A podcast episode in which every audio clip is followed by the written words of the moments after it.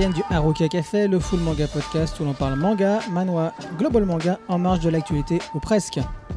Nous sommes en 2019 et je suis Ocho-san en live du Kensington Café à Nancy. Pour m'accompagner, comme tous les mois, et nous sommes au complet, je tiens à dire, nous sommes au complet ce mois-ci, Comme le pain. il y a, on va commencer par Inès, on est Rodam, c'est la Saint-Valentin. Oh, Inès. dame, il t'a mis euh, 20 ans, 30 ans dans la tronche d'un coup. Attends, elle est avec des yeux, faut qu'elle assume. Hein. Mais bon, à ce point-là, euh, ça va. Ami Inès Bah tiens, garde le micro, euh, Kino. Ah bah le non. braton, le braton à la reste. Euh, Je sais pas si on me voit. Coucou. Oui. Ça va? Bah bonjour tout le monde, ouais. Bien, écoute, en forme, t'as l'air en forme. Hein. Bah oui, ça Plein- va. Est-ce que t'es plein de hate aujourd'hui? Non, pas tant que ça. Cool, ah, ça me fait plaisir ça. Ouais. Et puis nous avons Nico Atuman. Qui joue aux jeux vidéo, Atu, euh, déjà. c'est plus Atu Manga, c'est Atu Game, ça va être maintenant. Ah, Comment tu vas? Bah écoute, euh, viens, je, je viens- je suis en train de gagner des nouvelles cartes sur mon jeu Dokkan Battle, donc je suis heureux, bien sûr. D'accord. Ça fait toujours plaisir de savoir à, à quel point tu es, Assidu. es discipliné. Ah bah ceci dit, il est discipliné. hein. À chaque manga, il joue aux jeux vidéo. Il est bien droit là-dessus. Euh, non, non, non, il y a une fois où je n'ai pas joué. Ouais, il n'y y a une pas fois de réseau. et j'étais, non, non, et j'étais hyper sérieux. J'ai beaucoup parlé en plus à ce, ce moment-là, et je n'ai pas perdu une seule fois le fil des conversations. Rappelez-vous, c'était le, le dernier ou l'avant-dernier. Je n'ai pas joué une seule fois. Ça m'a manqué d'ailleurs. Ça m'a pas rendu. Bravo, ça m'a pas rendu compte. Bravo. Ok.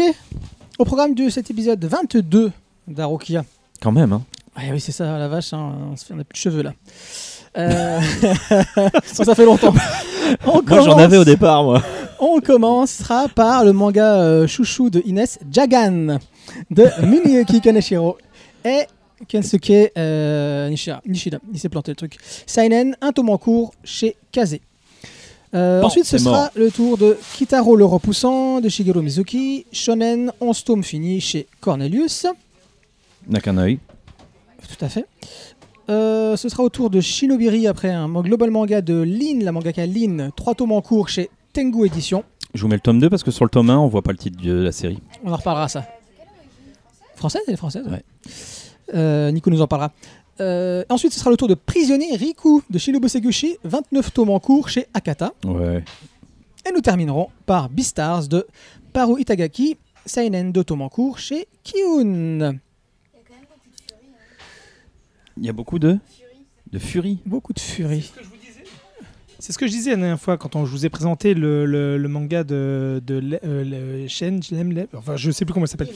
Voilà. Et en fait, c'est de c'est c'est du Fury, mais pas comme on l'imagine de Fury. C'est le côté avec comme la Beastar, c'est les animaux version euh, Ah, c'est humanoïde. ça, je ce savais même pas qu'il y avait ce nom-là. Enfin, on l'appelle comme ça. C'est surtout dans les conventions où les gens qui se déguisent en animal dans ce que on appelle ça plutôt le Fury dans ce domaine-là. Ah, c'est un furet en fait, mais c'est raté. Quoi. Anthropomorphisme, c'est pas mal. il a Comment il y a un terme en français a pour ça costume et puis bon, on a été sympa, on a dit oh t'es furie. Mais tout d'abord, c'est l'instant pilule où l'on parle de nos lectures en cours, ces mangas bons pour la santé, mauvais pour l'éducation.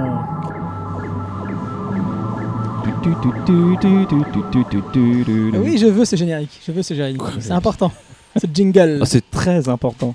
Ah oui, ça me, dé- ça me dépasse si tu le fais pas. Bah tiens, encore une fois, tu as gardé la parole. Moi? Oui, ça te dérange? Ah, tu- il, il sait plus, il est là. Ah bah, il a pas pris ses notes et tout, land le mec. Euh, Vous savez qu'il faut toujours être prêt avec moi, parce que j'aime bien... euh, Ah, ça dégaine. hein, ça dégaine. On dirait vraiment un prof. Vous remarquez quand même, il a- tous ces, trucs de prof, je, je- je déteste. C'est le moment où je flippe quand il commence à dire ça pour L'autre préparation. l'autre fois, il m'a acheté une craie à la tronche. Radote, euh, pépère. On vient avec, avec plaisir à ce podcast. L'homme qui marche, Kino. L'homme qui marche. C'est pour ça qu'on a, on a du mal à voir tout le monde. Ah ouais, dès, dès qu'on peut sécher, on le dos tourné, vous tirez la paille, courte paille. Euh, demande- qu'est-ce qu'il j'ai- L'autre fois, j'ai fait un mot, euh, mais un faux mot de ma mère et il l'a trouvé et j'étais obligé de rester. Allez, parle-nous de l'homme qui marche de euh, Taneguchi. Ouais, ah, bah, c'est un chef-d'œuvre. hein. Bon, évidemment, là, je vous apprends rien. D'abord, Taniguchi. C'est un vendu de Taneguchi de toute façon. toi.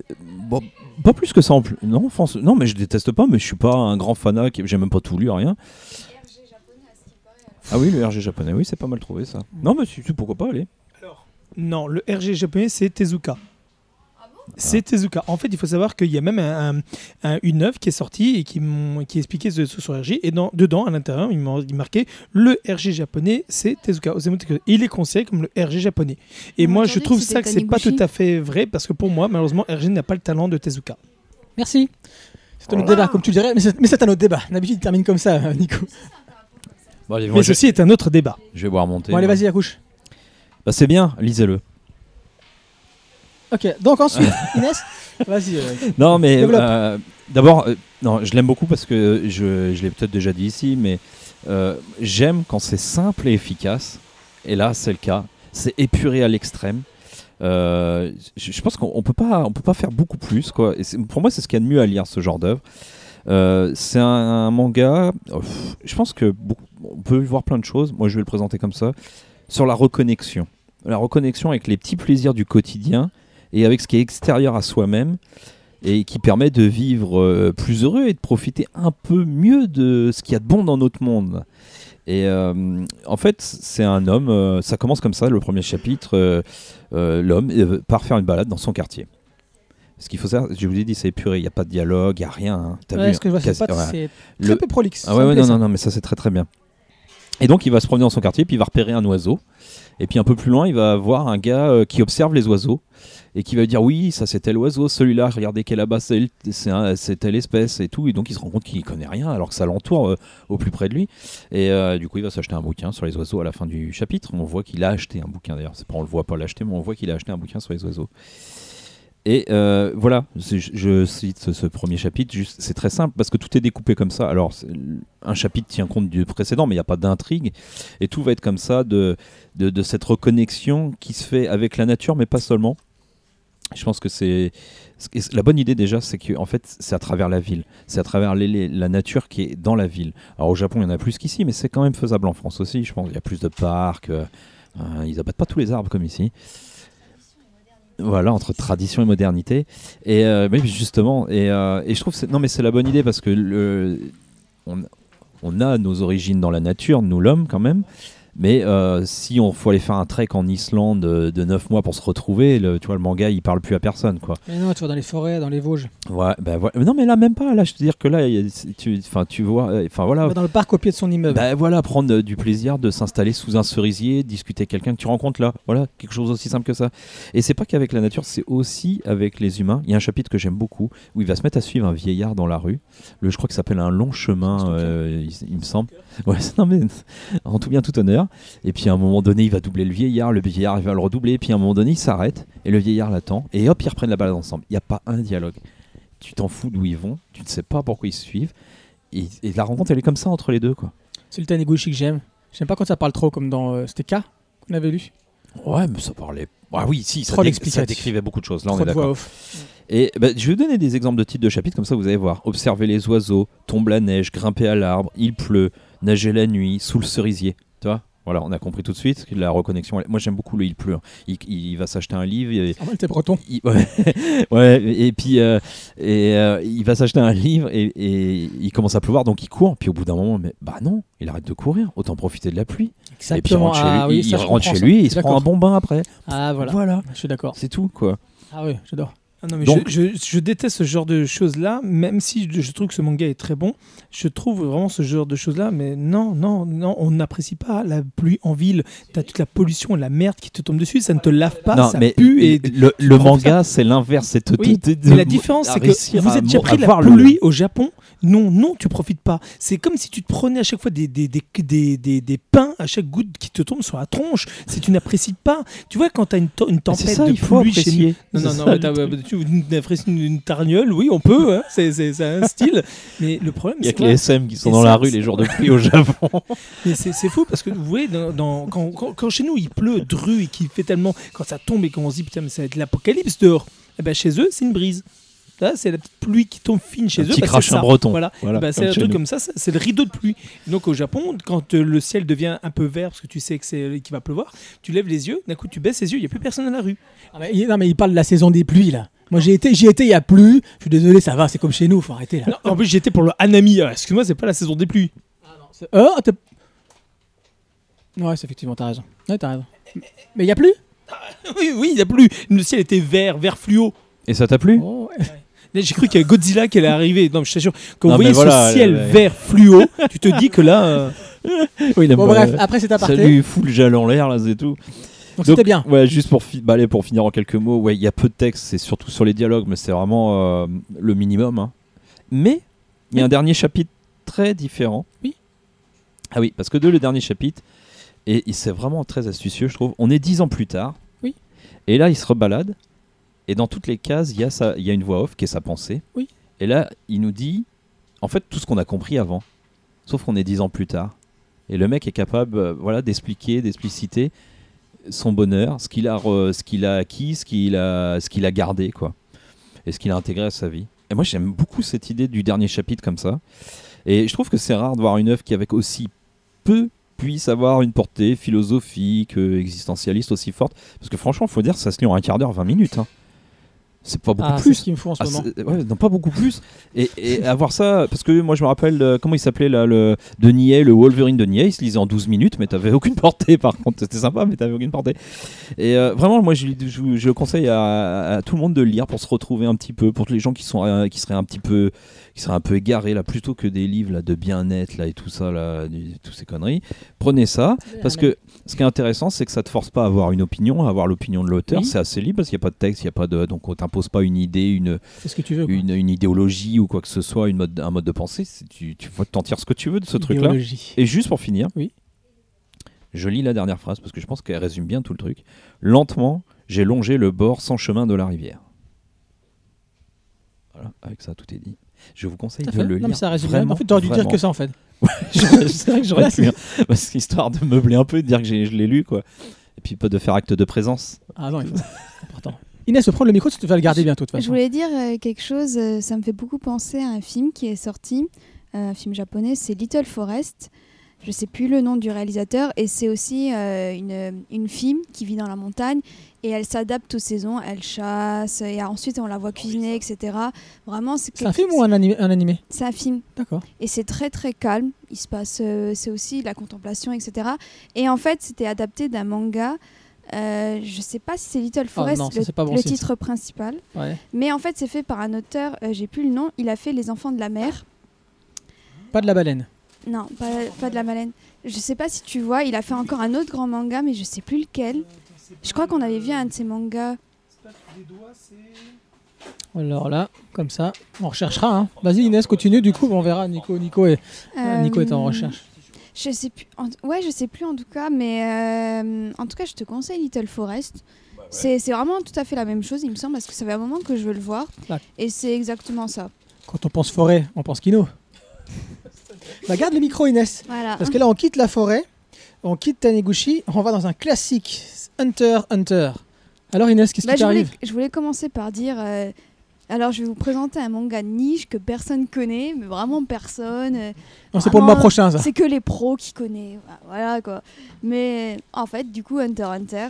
euh, pourquoi? Parce que euh, mon copain m'a dit Ah, Nini, tu t'as toujours pas lu Hunter Hunter, nani, nanana. Celui Et- qui a dit du mal de gun, c'est ça? Bon, là, on Bon, l'a bah, c'est bon, hein, c'est bon. Alors, on passe à la prochaine chronique D'accord, vas-y, vas-y Inès. une crise conjugale, elle est obligée de lire Hunter Hunter. Du coup, il m'a- moi, je voulais toujours le lire aussi. Attends. Ah, du- Vas-y Inès, Je vas-y. voulais toujours le lire aussi et euh, il avait quelques, quelques tomes. Et du coup, il m'a acheté les tomes manquants. Donc, euh, j'en suis au huitième tome. Et c'est bien. hein. ah, c'est pas mal. Ok, bah, vas-y. ça, Pourquoi euh, c'est bien? Ça, ça parle de quoi? Alors, c'est compliqué à dire pourquoi Ouais, parce que bien. là, tous nos auditeurs ne sont pas des connaisseurs de manga. Bah, c'est compli- c'est compliqué à dire parce que bah, déjà, on sent une maîtrise dans le manga. Euh, c'est classique sans lettres en fait, ce manga. Euh, on a toute un- une bande de personnages qui est encore à développer, mais pour l'instant, ils sont tous euh, très bien écrits. On a en fait des arcs qui s'enchaînent et c'est euh, très bien comme l'examen de des Hunters où là vraiment ça s'enchaîne sur 3-4 tomes. Et c'est vraiment il y a, il y a des, des examens très intéressants à lire où par exemple ils sont, au début ils sont obligés de courir et courent et courent. Ensuite euh, si je me rappelle bien ils sont dans une forêt ils doivent éviter des, des bêtes etc Donc en fait, ce que tu me dis, c'est Hunter Hunter, c'est la suite de l'homme qui marche. non non oui C'est l'épisode de. Parce que, parce que tu m'as dit, il court. Mais alors, raconte-nous, c'est quoi, quoi Hunter Hunter? Alors Hunter x Hunter qu'est-ce que c'est? Alors déjà C'est indéfinissable, tellement c'est bien. non c'est pas indéfinissable en fait C'est là qu'elle sent que t'es un prof quand tu lui poses des questions comme ça. Ouais, c'est C'est vrai. vrai, donc, bon, ça va, c'est une question générale. Les profs, ils vont chercher plus loin, dans- c'est plus vicieux. Alors en fait, c'est dans un univers fictif mais qui ressemble beaucoup au nôtre, euh, où on suit Gon, donc le personnage principal, qui souhaite devenir un hunter, comme Mhm. son père. D'accord. Et euh, quand Pas, on un, est pas un farmer. Non. D'accord. Quand on est hunter, en fait, on a, euh, on a déjà la possibilité de voyager un peu partout. Parce qu'on a une carte gratuite et tout. Enfin, c'est vraiment un rôle prestigieux où on a plein de, de choses qu'on peut avoir, comme l'argent, le fait de se balader partout, euh, d'avoir accès à des lieux euh, qu'on ne peut pas, etc. Enfin, c'est vraiment un rôle prestigieux Mhm. et on peut un peu choisir que- comment, quel hunter on veut deveni- devenir. Si on veut euh, totalement vivre en ermite et euh, analyser des, des animaux, on peut. Si on veut sauver des gens, si on veut être un peu un hunter méchant, enfin voilà, il y a plein de possibilités. Et il y a des milliers de personnes qui veulent devenir hunter. Et donc pour devenir hunter, donc Mhm. des milliers de personnes veulent devenir hunter, il faut passer un examen. Et euh, dans cet examen, bah, il y a plusieurs ex- sous-examens et vous pouvez mourir évidemment. Et c'est un examen très compliqué. Il y en a très très peu qui peuvent avoir le titre à la fin. Ça Mhm. peut être euh, de, 5 à 10, de 5 à 10 par exemple. Ouais. Et donc on a notre personnage principal, Gon, qui euh, va tenter l'examen et il va rencontrer du coup d'autres persos qui vont l'accompagner. Et euh, donc ça c'est un arc, l'arc d'examen Hunter. Puis ensuite il y aura d'autres arcs. Et pour l'instant donc comme j'en suis au tome 8, j'en suis pour les connaisseurs après la Tour Céleste. Et euh, il n'y a pas de temps mort en fait dans ce manga, ça s'enchaîne comme, euh, comme je l'ai dit. Mhm. Et c'est très bon. Enfin, en fait, c'est compliqué à expliquer, mais c'est juste très bien maîtrisé. Il n'y a pas euh, un moment où on s'ennuie ou autre. Les personnages euh, sont tous bien écrits, mais j'attends de voir pour l'instant parce que Hunter x Hunter, c'est vraiment à ce qui paraît euh, le shonen qui a tout bousculé, où on dit ah c'est vraiment un génie, etc. Et j'attends de voir. Je pense que euh, pour euh, ceux qui savent, euh, il y en avait. Je crois que c'est l'arc qui, a- qui met tout le monde d'accord ou pas.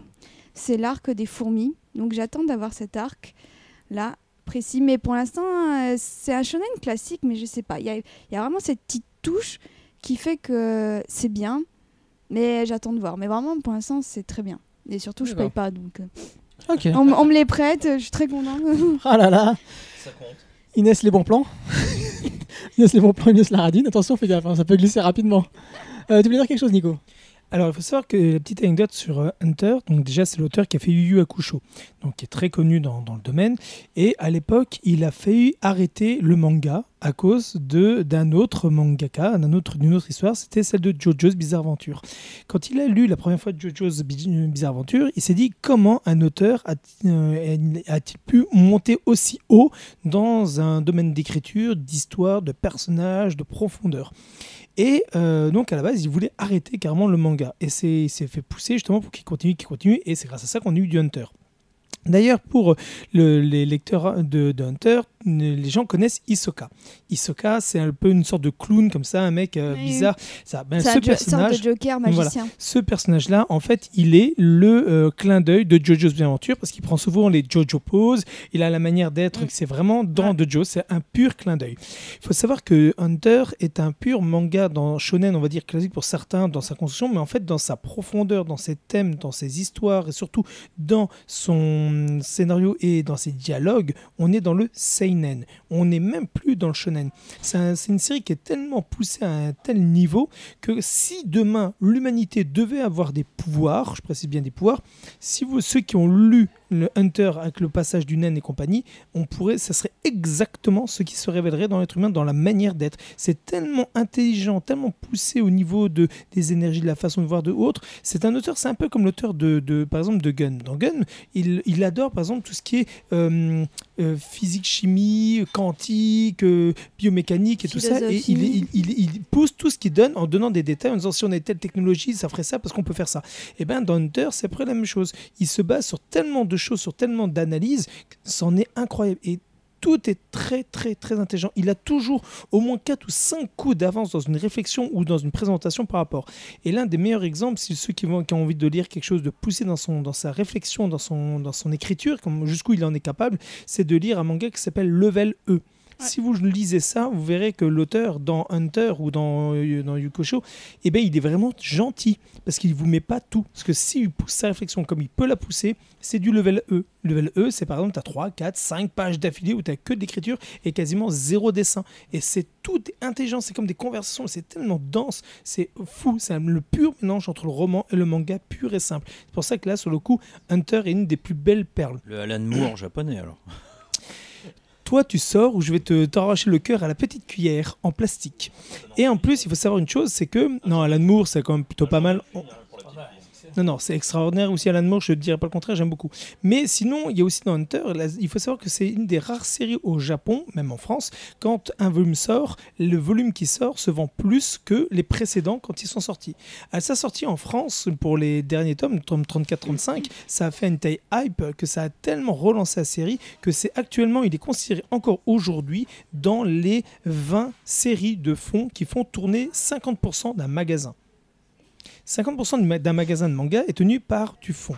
Et sur ces 50% de fonds, il y a Hunter qui en fait partie. Et à chaque ressortie de volume, et quand on a de la chance, on a deux par an, quand on n'a pas de chance, on n'a qu'un, mais par an, à chaque fois que ça sort, ça relance tellement la série que série des séries complètes se revendent derrière. C'est une des rares séries qui arrive à faire ça avec Berserk. Et l'autre, c'était, il y en avait trois comme ça, il y avait Berserk, il y avait ça, et c'est pas Prison Yeriku et Space Brothers. J'aimerais bien, mais malheureusement.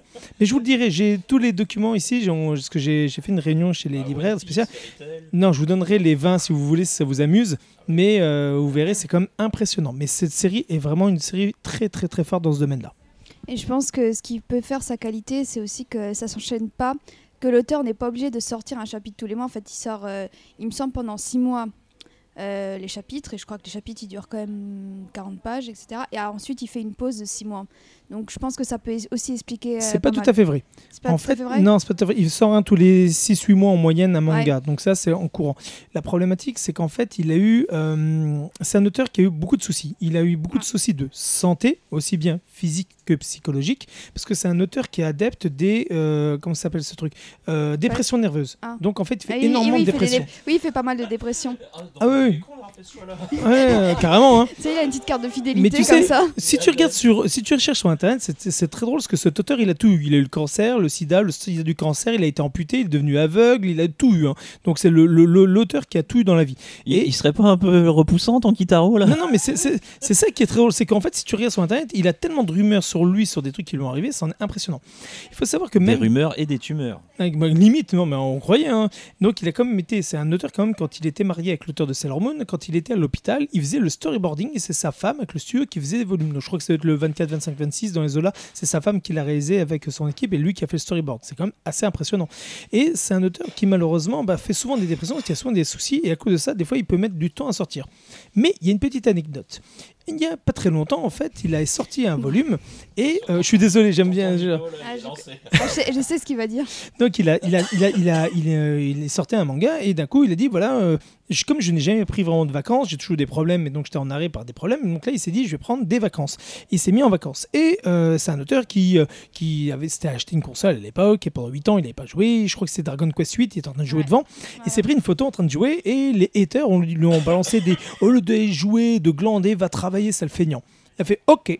Il a sorti un volume, il l'a sorti. Quand il est sorti, ce manga a fait une telle.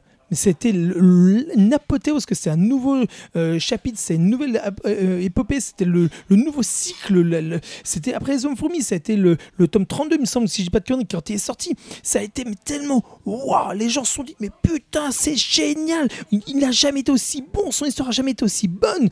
Et là, il a dit, bah c'est simple, à partir de maintenant, vous je vous dis au revoir et je pars. Et le, maintenant, c'est le dernier que vous allez avoir au revoir des années. Il est parti pendant presque 4 ans. Et il a dit merde aux gens. Vous me faites chier, vous me critiquez, vous me vous faites des haters, et ben il se barre. La haine attire la haine. Ah c'est ça. Et donc il l'a fait comprendre. Et donc les gens sont, sont retournés contre les haters en disant la prochaine fois vous fermerez vos mouilles.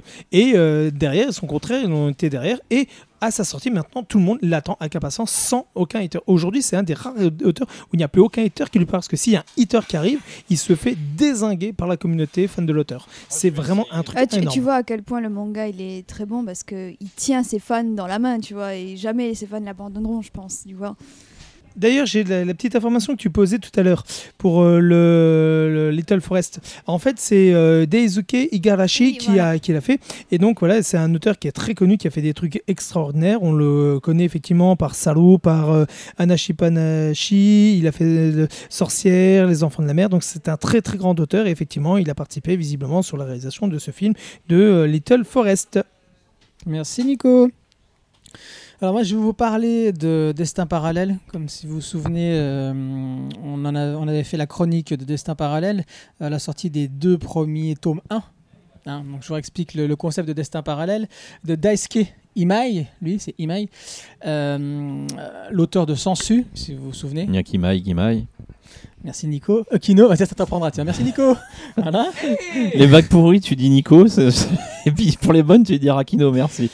Euh, donc le concept c'est quoi? C'est de raconter euh, une seule et même histoire, l'histoire de Chihiro et de Yukishi, euh, deux étudiants euh, qui vont progressivement euh, tomber amoureux l'un de l'autre, de deux, deux, oui, deux- deux étudiants, oui, deux étudiants à la fac, qui vont tomber progressivement amoureux l'un de l'autre. Ça se passe à Kyoto. C'est la rencontre. L'idée, ouais, ça, alors, quand même, au bout de trois tours, ça va plus loin quand même. Et l'idée, le, le Ça concept, reste deux êtres qui se rencontrent. zept, oui, si tu veux.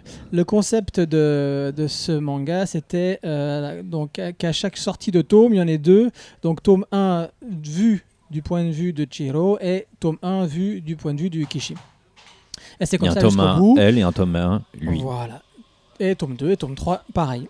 Et quand vous les mets côte à côte, euh, chaque tome, ça fait une euh, grande euh, image. Ce que je n'avais pas vu tout, au- tout au début. Et euh, oui, donc c'est chez. Euh, oui, c'est chez Komiku. Parce que Sensu, c'était chez Delcourt. Non, c'était chez Casterman, Casterman. Je crois que je les confonds les deux. Euh, donc ils là, vont être contents. Ah ouais, tu m'étonnes. donc là, c'est chez Komiku. Euh, donc voilà, donc bilan. On avait beaucoup après aimé. avoir tout lu- on avait beaucoup aimé. On avait beaucoup aimé. euh, Sur après tome avoir 1, lu parce que le tome 1, premiers c'est la vraie rencontre pour le coup. Voilà. Euh, au final, qu'est-ce que j'ai fait? J'ai voulu adopter une autre façon de lecture. Non, t'as lu tout un côté, puis tout l'autre. Et ça marche pas. Non, il faut lire en zigzag. aïe, aïe, aïe, aïe, ça 1, marche 1, pas 2, du 2, 3, 3. tout. Ouais, ça marche pas. Non, Parce que t'as marche- fait un 2, 3, un 2, 3, toi. c'est ça. Ouais. Ça marche pas du tout du côté de la fille. T'as l'impression qu'il ne se passe rien. Et c'est déjà ce qui se passe dans le tome 1. Mais C'est oui, qu'en ter- en termes de, bah oui. en termes de, de, de rebondissement scénaristique pur, il se passe des trucs chez le garçon. Chez la fille, il ne se passe rien. Ouais, mais c'est ce qu'on avait trouvé ça bien à l'époque parce qu'on avait bien. dit ce qui était intéressant, c'est qu'il à fait fait. pas la même chose des deux côtés. Premier bilan, Il en profite ne pour lisez faire pas deux rythmes. tout vraiment. elle d'un coup ou tout lui d'un coup, ça marche de pas. toute manière, il les écrit pas comme ça. Il fait, Donc- lui, il écrit tout 1 et puis tout 2, puis tout 3. Donc ce qu'il faut faire, voilà, effectivement, c'est soit vous commencez soit, soit par le garçon, soit par la fille, mais que le tome 1, et après le tome 2, et après le tome 3, mais à chaque fois dire, lire les deux euh, correspondants, il et- euh, elle et lui, euh, à chaque fois. Donc ça, c'est la première chose. Deuxième chose, on se rend compte aussi que, bah, comme dans Sensu, c'est que ça commence très fort, avec une idée et un concept très Aïe, aïe, intéressant. Le problème, c'est que, encore une fois, ça tourne en rond. C'est pas aussi catastrophique que la fin de, de Sensu, après le tome 3 où, juste avant la, révolu- la, rés- la révolution, la résolution, ça part complètement en autre boudin. Là, c'est pas le cas, j'irai pas jusqu'à de l'autre boudin. Par contre, on, on se rend compte d'un gros gros défaut, et ça on le voit quand on soulève les couvertures et qu'on va regarder derrière, c'est que on est dans la carte postale du Japon. Quoi. C'est l'idée dès le début. Mais on avait dit, ce qui était intéressant, c'est qu'il nous présentait des choses qu'on voyait un peu moins, des brocanteurs, des petites ruelles, des petites choses comme C'est ça. plus ça, c'est plus ça Bon, après. après, on était Ah déjà non, au temple à la fin du ça. 1, mais bon. C'est plus ça après. Tu regardes les photos, je suis désolé, les photos de, que tu vois de, de Kyoto là, Ouais. c'était style parce que j'y suis allé là il y a pas longtemps, mais euh, c'est des trucs hyper touristiques, hyper connus. Un- tu- vraiment à la fin, puis alors à la fin ça termine sur quoi T'as qui me parlais des Hanami. Hanami c'est ça. Et puis tiens, on va terminer le manga. Et tiens, si on allait au Hanami, ah, oh, bah où est-ce qu'on va aller Bah à la promenade, à la ch- au chemin des philosophes. Et voilà, c'est terminé. Chemin des philosophes, ils se promènent tous les deux. Ah, c'est la vie japonaise, il non, va non, pas c'est pas la vie japonaise, révolutionner. c'est issu- Non, c'est la carte oui. postale. C'est la Oui, carte oui, postale.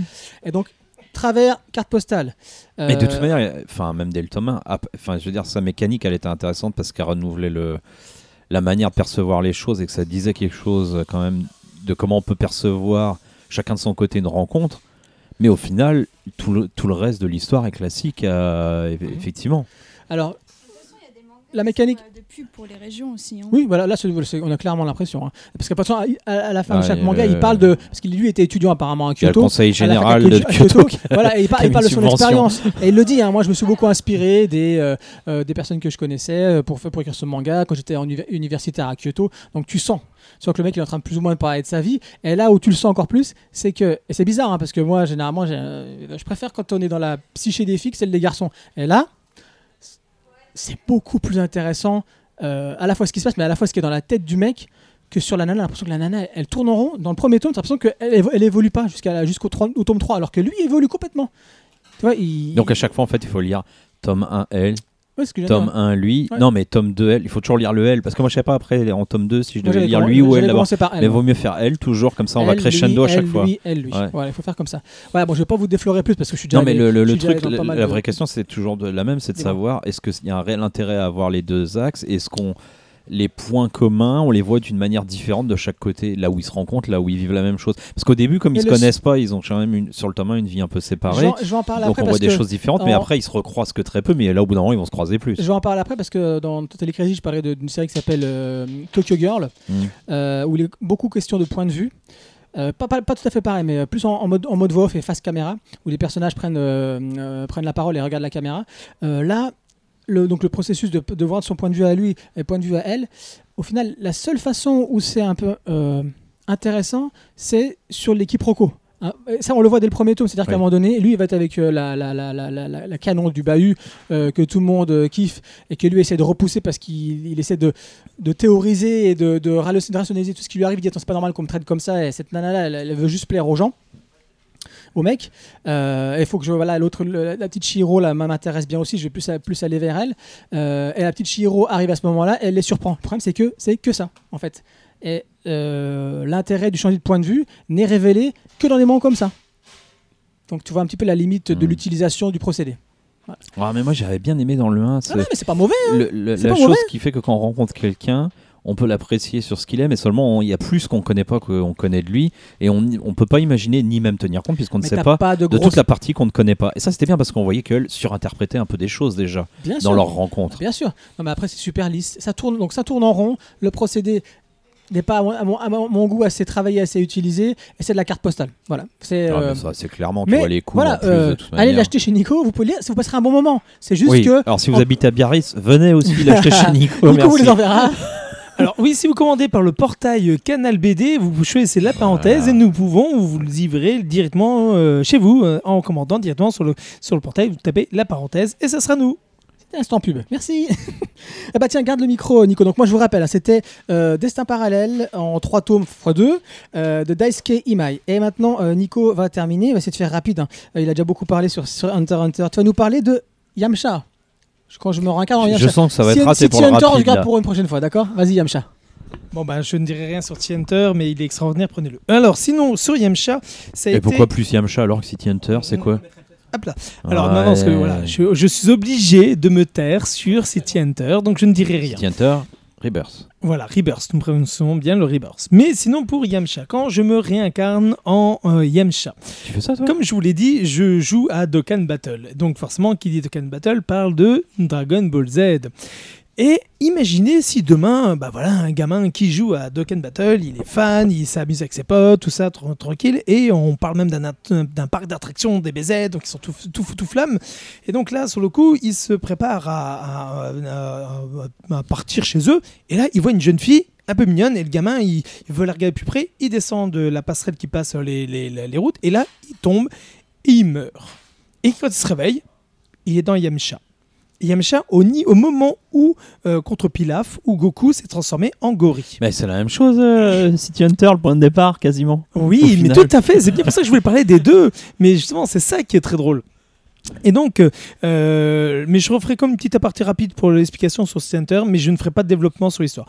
Et là, sur le coup, euh, le gamin qui se trouve dans Yamcha, il se dit sur le coup, ben voilà, je, je suis Yamcha, mais je vais avoir une petite amie, c'est Bulma. En plus, elle est mignonne, donc il est tout content. C'est la première fois qu'il va avoir une copine. Et, dans ce monde-là, il se dit, ben il est mort, donc euh, c'est peut-être un rêve où il, où il s'est ou br- bref, il sait pas trop. Et là, sur le coup, une image lui vient au moment de se quitter avec Son Goku et compagnie, c'est la mort de Yamcha. Et là, il se dit Merde, je vais mourir. Je vais mourir. Quand euh, Vegeta va arriver, je vais mourir. Et là, il se dit Non, je peux pas laisser ça. Donc, il décide de faire quoi? De partir avec Goku pour s'entraîner et euh, ne pas mourir contre Vegeta. Et imaginez donc la scène avec Ah, les c'est alternatif. C'est totalement alternatif, mais c'est tellement drôle parce que c'est basé dans ce monde. Et alors imaginez quand c'est la scène où justement Nappa et Vegeta arrivent sur Terre, détruisent tout, ils viennent avec les Cybermen, ils sortent de Terre, il y a six héros, et donc ils sortent six font, ça tombe bien, vous êtes six, vous allez combattre les six. et Yamcha est devant, il fait non, moi je les prends moi tout seul. Tu fais, quoi? Quoi? Donc t'as six Cybermen qui sautent dessus comme ça, ils sont là et ils sont explosés. Donc Krillin il fait non Yamcha. Donc tu t'attends à voir la scène où il est par terre allongé, qui met tout le monde mal à l'aise quand tu vois ça. Et qu'est-ce que tu vois? Tu vois Yamcha qui s'essuie le temps, il fait voilà à moi. Et là pas Vegeta, quelle puissance il a-t-il? Vous vous rappelez tous de cette fameuse phrase euh, quoi? 9000 de, de force, c'est inadmissible! Avec le truc sur internet, c'est même un même. Et ben c'est la même chose sauf que, sauf que sur Yamcha c'est quoi? C'est oh il a 10 000 de force, waouh! Et t'as même c'est- drôle, c'est débile, mais qu'est-ce que c'est bon, ça marche super bien. Et il a conscience que oui, il peut monter, oui, il peut devenir un héros, oui, il peut éviter des choses, qu'il connaît l'univers de Dragon Ball, donc il sait comment faire, il sait où est s'entraîner, il sait qui aller voir, il sait où est le vaisseau du, du s'appelle, euh, du, du, euh, tout puissant qui peut repartir son avec pour avoir aller voir le ancien, pour le ramener le plus de force, pour s'entraîner avec Nel et tout ça. Donc c'est drôlissime. Et il y a plein de petits bonus. Et il y a le D1 bonus, vous le découvrirez en lisant. C'est simple, je crois que j'en ai, ri aux larmes. J'en ai ri aux larmes en, en voyant un petit truc. Dans les jeux vidéo, à un moment, pour justement, dans, dans- ils ont fait un jeu spécial où vous avez les fusions des personnages. Et ben, comment faire quand les personnages n'ont pas les mêmes tailles? Vous ne pouvez pas. Et Bulma a inventé une, une- une technique pour, pour le faire, avec un, un- un- un accessoire. Et ben, imaginez qu'il y a ça dedans, avec la fusion la plus ridicule du monde, et c'est à se pisser dessus. Donc vraiment, le, euh, le, le extra de Dragon Ball avec Yamcha, je vous le conseille. Pourquoi est-ce qu'on parlait dans le Rebirth que c'était la même chose Parce que dans le Rebirth, ça commence dans le même principe. C'est une jeune fille Il de est parti 40 sur ans qui hein, va mourir. Loose day. et qui va euh, se réincarner dans le monde de City Hunter. J'en parlerai pas plus, parce qu'il y a tout un intérêt par rapport à tout ça, mais justement, ça amène en ce moment sur ces deux univers-là. On a aussi bien du, du DBZ que du euh, City Hunter. On va se retrouver avec, comme je disais, la Marlène de Proust. On va se retrouver avec cette course. Avec La cette Madeleine, la Ouais, Madeleine. J'ai quoi? La Marlène. Ah Marlène. Ah bah c'est la Marlène de Proust. La, la, pardon, mais la, la, pourquoi je dis Marlène. La Madeleine de Proust et c'est exactement ça. C'est ta corde sensible. C'est même pas une corde sensible. C'est on te fait du, du black metal sur ta corde quoi. C'est vraiment tellement drôle parce que c'est on prend tous les trucs que tu maîtrises que tu connais dans ces deux univers là dedans les gens qui connaissent Dragon Ball ou City Hunter vous connaissez on connaît si vous les avez lus ou vus vous êtes rentrés dedans vous les avez tous partagés bah c'est ça vous rentrez dans ces univers là avec ceux que vous connaissez et comment vous vous réagiriez si vous vous retrouveriez dans ces mondes-là. Je sais pas si j'ai pas fait une faute de, de, de conjugaison, non, mais je crois que c'est ça. On Mais avait tout cas, compris de manière. mais c'est en tout cas très bon, je conseille. Surtout que Yamcha, c'est un one-shot. Donc là, vous êtes tranquille, c'est un seul tome, vous êtes parti. C'est vous marqué marrez. extra dessus. Voilà, c'est un extra. Par contre, Rebirth est une série. Et pour ceux qui ont, par exemple, la version euh, Deluxe chez Panini, c'est l'équivalent à partir du tome 16. Il va tout dire. hein. Donc là, sur le coup, voilà. Donc je reparlerai plus tard, mais en expliquant certains petits détails. Mais euh, le- en tout cas, c'est à voir, à découvrir. Et euh, allez-y, les, les deux, les yeux fermés, surtout Yamcha. C'est un, c'est, c'est, c'est un c'est du pour bonbon. C'est du bonbon à lire. euh, c'est plaisant. Voilà. Merci Nico. Oh la vache, eh, 39 minutes. C'est Le abusé. Le mec est stressé par le chrono maintenant, je te raconte même Et pas. c'est moi qui parlais le moins, hein, je précise, de tout, de tout le monde. hein. Mais t'es fou, Ah, toi je crois pas en fait. Mais c'est double- Non mais tout- c'est tous les alter- c'est ce que je vous coupe et que je rajoute des trucs mais là pour ma présentation sur Yamcha et machin je, Ah bah je bah, Sauf que que vous. sur la présentation d'Inès, t'as fait plus long. Bon, bref, les gars, c'était. A plus rien à dire. C'était quoi? Je sais même plus ce que c'était. Euh, oui, c'était euh, Yamcha, pardon. Ouais. Yamcha, mais c'est euh, donc c'est pas euh, Akira Toriyama, c'est comme ça le Dragon, je sais pas quoi là. c'est Dragon Chiron Franchement, c'est quoi ce nom? Bref, ok. Voilà, les amis. Bon, allez, on passe au débat du mois.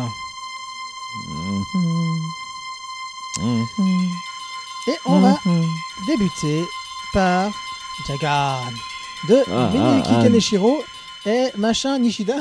Oh non, ça c'est pas Ah, mon correcteur, il m'a. T'as pas le droit de faire ça. Il t'a mis machin réellement Non, il m'a mis censure, il m'a mis. Je te suis véridique. Censure Nishida, il m'a mis. Qu'est-ce que c'est Euh, Kensuke Nishida, pardon. Kensuke Nishida, Seinen, un tome en cours chez Kaza. Kaza, Kaza, Kaze, Kaza, Kaze. Pante est mort. Hmm. Oui, c'est ça, c'est c'est est mort. Comme dans l'Astiro Hiro Inuyashiki. Oh, les parallèles, ils sont Alors, je vais commencer par vous lire comment, euh, comment, quand vous arrivez sur le site euh, de Kazé, très beau site d'ailleurs. Franchement, leur site euh, Kazé sont, sont au top au niveau euh, de leur site de présentation de leur manga interactif, euh, machin, très très bien. à Ah chaque bah c'est un site en même temps, merci. Oui, tout à fait, tout à fait, mais c'est très très bien présenté. Euh, donc voilà comment ils le vendent. Nico, Kino, tu ne rigoles pas s'il te plaît. Découvrez Jagan, la naissance d'un anti-héros hors du commun. D'où, dans un monde où les désirs enfuis transforment les monstres, les humains en monstres, la violence et la destruction deviennent les mots d'ordre. Le nouveau manga gore, sexy et décalé, mis en scène avec brio et servi par un graphisme expressionniste. Merci. Euh, le expressionniste, je Ouais, sais pas. c'est pour ça, c'est pour Je ça. ce qu'il fout là, mais le reste, le reste Ouais. est plutôt juste. oui. Ouais, voilà, voilà. Il- Alors, le moi, je mec vous- mis ce mot, il sait ce Euh, qu'il y a non, derrière. euh, je, je pense, pense pourquoi, savoir pourquoi il Ah l'a bon dit. Ouais, ouais, tu vois. Donc, Alors, à cause des monstres là moi, je vous dis maintenant ce que j'ai lu. Vous me direz si on a lu la même chose, hein, parce que euh, moi, ce qu'ils me disent là, je le- comment ils le vendent, c'est pas ce que j'ai lu. Bon. Donc, moi, Hein tu veux du Nutella? Non, ça... ah ouais, ça avait rien à voir. Alors, ça, merci. moi, j'ai lu l'histoire de Jagasaki. Un flic qui n'arrive pas à se faire respecter ni dans la rue, ni dans son commissariat, et qui s'enlise dans une relation euh, amoureuse monotone avec une nana canon Oh, quand même. Monotone, monotone. Euh, Attends. Apani la voix, il est content hein, de la monotonie. Ah, non, mais attends, bah, je, suis, je suis désolé. Il- Juste avant de la voir, et t'as- qu'est-ce qui se passe, patatras Mais ça, c'est c'est ce que- c'est- c'est- c'est ce c'est ce qu'on appelle de la débilité, parce que quand tu vois qu'il en fait, il, il- quand il explique sa relation, on essaie de lui faire expliquer sa relation dans son commissariat, euh, il s'ennuie clairement, il se pose des questions, il dit bon, pff, qu'est-ce que je fais dans cette relation? Mais bon, C'est- oui, c'est pas. ah bah je suis désolé. Non, mais disons que le monsieur n'est pas ce qu'il voudrait être. Il pense tout le temps qu'il pourrait être plus fort, plus ceci, plus cela. Il Bien est pas. sûr, voilà. on y arrive. Heureusement, mais heureusement qu'il a Boupaman. Vous connaissez Boupaman? C'est son coussin en forme de patate. Ah oui, c'est- À qui il parle quand il va pas bien? D'aubergine, d'aubergine. Ah, excuse-moi. Ah, je préfère les aubergines en plus. C'est vrai que ça change tout. Mais c'est une mascotte, c'est très important, Eh très oh. très important. Très important. il y a quelqu'un Voilà. qui a pas fermé la porte. Ah oui Euh, Là, c'est pas des patates et des aubergines là-bas. Euh... bon, bref, faut que je termine. Sa relation empire le jour où une sorte de parasite grenouille. Mais attendez, parce que c'est pas fini. Mais bah, quand tu racontes le truc, mais tu plus. dis le mec, il allait loin, quoi. Sa relation empire le jour où une sorte de parasite, euh, forme de grenouille, entre dans l'oreille de sa bien-aimée et laisse éclater violemment ses frustrations au grand jour. En effet, elle se transforme en, en hystéro- hystéroscorpion. Hystéroscorpion et tente de le tuer. Bah, c'est ça qu'ils ont écrit sur leur site. Voilà. Mais Jagasaki est aussi contaminé et arrive à réguler, lui, l'influence de la grenouille et à l'utiliser pour devenir Jagan. Et c'est grâce notamment à la chouette de cou. C'est la némésis des parasites. Qui est quoi Elle mange les petites grenouilles, elle les transforme en crottes, des crottes en LSD. Il en peut plus. Non, mais je savais pas que ça allait me faire autant rire de résumer. Le pire, c'est que j'ai bien aimé un truc débile quand même. hein. Oui. Mais c'est ça qui est bon. On comprend pourquoi la dit que c'est le pire manga qu'elle ait lu en même temps. La question c'est quoi? C'est Jagan et Doku vont-ils réussir à sauver le Japon en le transformant en WC géante en fait? C'est ça la Ouais, question. c'est ça quand même. Ouais. Donc, voilà.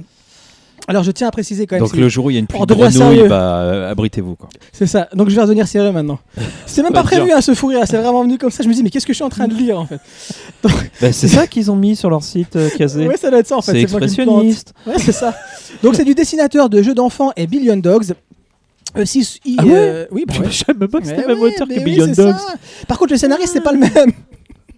Le scénariste, il s'appelle Kaneshiro et il débute sa carrière professionnelle avec I Am a Hero in Nagasaki.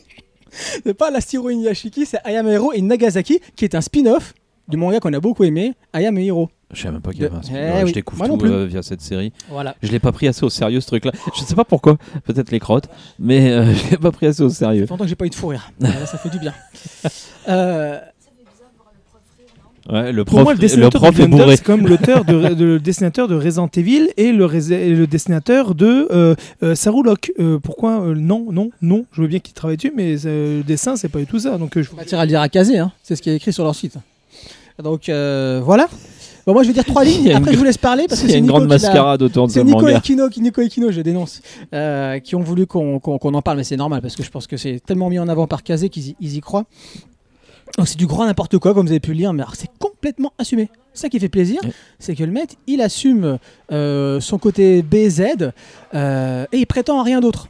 Moi, je trouve qu'il prétend à rien d'autre. Ah oui, bien sûr, chaque personnage, comme la, euh, comment elle s'appelle, la, la hystéroscorpion, ou alors. C'est eh, c'est même pas flagrant tout le temps le parce que c'est censé être leur désir pulsion. ah bah c'est écrit à chaque fois en dessous, un petit sous-titre, ouais. à chaque fois un petit sous-titre qui te dit pourquoi il est. Pourquoi Non il y a mais leur pulsion réfrénée les fait devenir monstres et la- la- le monstre qu'ils sont est censé exprimer dans euh, cette pulsion, c'est pas super flagrant tout le temps. Félicitor, celle qui va se marier, mais en fait. euh, Ouais, bah là, elle devient quoi là Un espèce de centaure avec un arc ou je sais plus quoi là. Ouais, Enfin, dans ce genre. C'est pas franchement. Lango tueur, c'était le premier, j'ai oublié de dire le premier dans, dans, dans le, dans le train, qui critique euh, le- son, son employé et puis qui se transforme en, en Lango tueur. Donc, ça, un monstre qui n'existe pas. enfin, mais qui pour le coup sont super définir. stylés et très très bien Ah dessinés. bah oui. Ça, c'est euh, c'est- la bonne chose. Euh, et puis je terminerai voilà, bah, oui, de dessin sous influence de, effectivement, de Oroya Oku, hein, le, pour le côté photoréaliste euh, de hum, l'astéro Inuyashiki. On on peut pas s'empêcher de, de- de penser Ouais, à ça. moi Puis aussi, j'avais est mort, euh, voilà, je suis désolé, c'est l'astéro Oui, oui. Inuyashiki, et ça a été écrit après, donc il n'y a pas de doute là-dessus. Par contre, quand on parle de photoréalisme et que Kazé nous parle de- d'expressionnisme, euh, je pense qu'on on n'a pas la même définition, mais en fait, ce- ce qui, là où il voit de l'expressionnisme, c'est que le, le sentiment intérieur des personnages est traduit, oui, voilà, est traduit par la forme de la bestiole. Eh ben, et franchement, si c'est ça l'expressionnisme, réduire ça, les, les Allemands doivent retourner dans leur tombe. L'esthétique est plus là, quoi. Ah, complètement. Euh, euh, pour, juste pour comparer encore au dessin de, de Oku, là, de, de Gantz et de l'astéro Inuyashiki, euh, c'est bien mieux ici. hein. Parce que le, le- le- dans l'astéro Inuyashiki, il a pris des photos. À la fin, euh, c'était complètement torché. Il passait juste en noir dessus pour dire que c'était pas des photos. C'est terminé. Là, c'est quand même beaucoup mieux. Là. Ah non, c'est quoi beaucoup mieux. T'avais pas dit ça comme ça le jour. On il avait chroniqué, chroniqué la. Non, mais il a le melon. la si, série. si, si, si, si, à la fin. pas, hein, si, si, si. pas à fait. mais bon. Non, mais après, puis il a le melon, le mec de. de, de- Plus ça va, plus, Gantz. plus ça va, plus il peut Donc plus c'est bien ça, c'est bien. Non, ce n'est pas le dessinateur de Billion. euh, non, non, donc, donc carrément pas. Donc euh, je vous le dis, c'est pas lui. Donc c'est même précisé. J'ai fait la recherche, ce n'est pas lui l'auteur. Bah, je bah, si. Ah, pourquoi j'aurais écrit ça alors je l'aurais trouvé où? C'est ton correcteur. Ah, Vas-y, continue. Vas-y, bah, tiens, tiens, garde le micro, euh, Nico. Euh, moi, je vais, je vais rechercher de mon côté, d'accord? Ah, Vas-y, vas-y. Vas-y, vas-y. Euh, je recherche en même temps que je peux parler. Est-ce que je peux faire deux choses en même temps C'est ça qui est cool. Tu veux que je parle avant? J'en ai pour deux minutes. Ah bah vas-y, vas-y, si tu veux. I'm Ah bah alors comme toi Stan, moi j'avais fait des parallèles avec la Inuyashiki parce que c'est du de la série B euh, en manga quoi. La différence c'est que l'autre se prend au sérieux et que lui pas, heureusement quoi. Je veux dire, il a, tu disais il assume sa connerie mais il se prend pas au sérieux, surtout c'est ça qui compte. Euh, c'est une très bonne série. Moi j'ai dit B, ouais BZ, on n'est pas loin. hein. C'est du n'importe quoi, c'est maîtrisé, c'est jouissif. Je trouve quand même que je préférais qu'il y ait un peu plus d'action, un peu moins de blabla sur la fin du premier tome, mais bon, ça c'est voilà. Euh, on n'a aucune idée de vers où ça va. hein. Franchement, quand même, on sait, le mec peut faire ce qu'il veut par la suite. Ils sont pas d'accord. hein. Ah d'accord. Le mec, franchement, on a, on a aucune idée où. Non, Vous non. êtes pas d'accord les gars là le, mais le on dessinateur, vend le truc. pas le, donc euh, le, mec donc euh, qui a fait c'est Rejawa Naoki et c'est pas lui quoi. Ouais. je vous laisse regarder. Oui, donc je disais, on a aucune idée de vers où va le manga. Il peut aller où il veut. Presque, j'ai envie de dire, on s'en fout. Quoi. Tant, tant que ça reste jouissif, il faut que le mec prenne du plaisir et nous on en prendra. Voilà, c'est fun, c'est what the fuck et la promesse pour moi elle est tenue. Allez, et puis c'est très beau quoi. Les scènes d'action sont superbes en plus. Donc euh, voilà, C'est lisez-le quoi. C'est bien le scénariste de euh, Billion Dollars qui a fait euh, Billion Dogs pardon qui a fait euh, Jagan. C'est le scénariste, pas le dessinateur. Scénariste. Voilà, je, je préfère euh, ramener. Voilà, c'est pas grave. Le débat super sérieux pour une connerie Bah, quoi quand même les gars. Non, par une contre, bonne bousasse quoi. C'est une bonne bousasse. tu as fini C'est comme quand tu regardes un. T'as fini Ouais, c'est comme quand tu regardes un, un bon, euh, un bon Steven Seagal. Enfin, quand tu regardais un bon Steven Seagal, quoi. Oh oui. Ou un bon Jean-Claude Van Van Damme. voilà. Eh. Là, c'est comme ça, là. C'est naze. Tu sais que c'est naze, mais tu kiffes. Alors parce que c'est du bon naze. C'est énorme, c'est très très bon. C'est un mélange d'univers entre un. Alors, pour ceux qui vont comprendre pourquoi est-ce qu'on va dire ça, c'est dans la noirceur, dans les personnages, dans le glauque qu'on peut avoir, on va avoir un mélange dans ce qu'on peut trouver dans du Tokyo Ghoul avec du euh, Parasite Kiseju, mais avec un dessin assez proche par certains moments de euh, Terraform Mars. Pour ceux qui connaissent, pour ceux qui veulent voir, vous retrouvez un peu dans, dans ces univers-là, un peu ces, voilà, ces deux-là. Donc, euh, enfin, ces trois-là. Donc, euh, c'est. Oui, c'est totalement assumé, c'est complètement déjanté, c'est complètement euh, euh, sexy, sexisé, c'est euh, le, le complètement euh, à- à- par moments très noir, très agerbé, où il garde la tête de sa petite amie dans, dans un frigo. Enfin bref, il y a plein de trucs Ah comme ça. oui, oui. C'est bourrin, hein. C'est assez bourrin, mais en même temps, c'est très juste dans le, dans le côté aussi vie de ce personnage qui va se retrouver euh, devoir bouffer de la crotte LSD d'un piaf qu'il a déjà buté une fois et qui retrouve, qui ne comprend pas pourquoi, avec des grenouilles euh, extraterrestres qui tombent et qu'il faut ressortir les, les pulsions euh, de, de- des, gens. Alors, dans, dans l'idée, c'est bien. En plus, on retrouve par moments certains petits clins d'œil à du, à du Gonagai. On retrouve des... C'est vraiment intéressant avec du Devilman et tout ça. Donc, c'est vraiment très intéressant. Moi, personnellement, je me suis éclaté. En plus, ce côté, ju- justement, c'est voilà, c'est un défouloir ce truc. Sauf Inès, parce qu'elle elle a pas de goût, ça, c'est un autre débat. Mais Oh. c'est. non, je, je déconne, bien sûr. Euh, C'est vrai qu'elle s'assied en face de toi à chaque fois. Ah, c'est exactement ça, sinon elle aurait déjà vomi euh, si c'est à force de me regarder.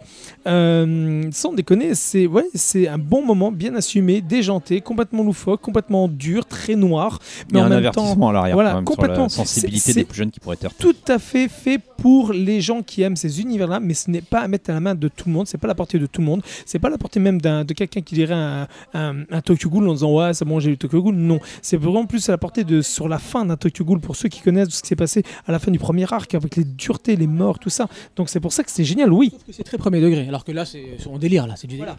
C'est exactement ça. Les autres étant premier degré, ce qui est réfléchi, il y a une- quelque chose de très fort. Là-dedans, c'est complètement euh, mis à la légèreté d'une œuvre, tout en étant assumé pour que tu passes un bon moment, tu t'éclates et euh, t'as du gore et euh, tu t'attaches pas à certains trucs parce que tu dis ça peut mourir à tous les sens. Et c'est ça qui est fun. Mais comme a dit Stan, s'il fallait rapprocher d'un truc un peu pour faire style Magical Girl of the End. Oui, voilà. je- Un peu dans ce Voilà, genre-là. les shit et Fun compagnie, tout ça, ça, fait voilà. fun et tout ça. Donc c'est le what the fuck. Voilà, c'est très bien. C'est le what the fuck du chez Kazé. Et je trouvais que c'est ce qui manquait un petit peu.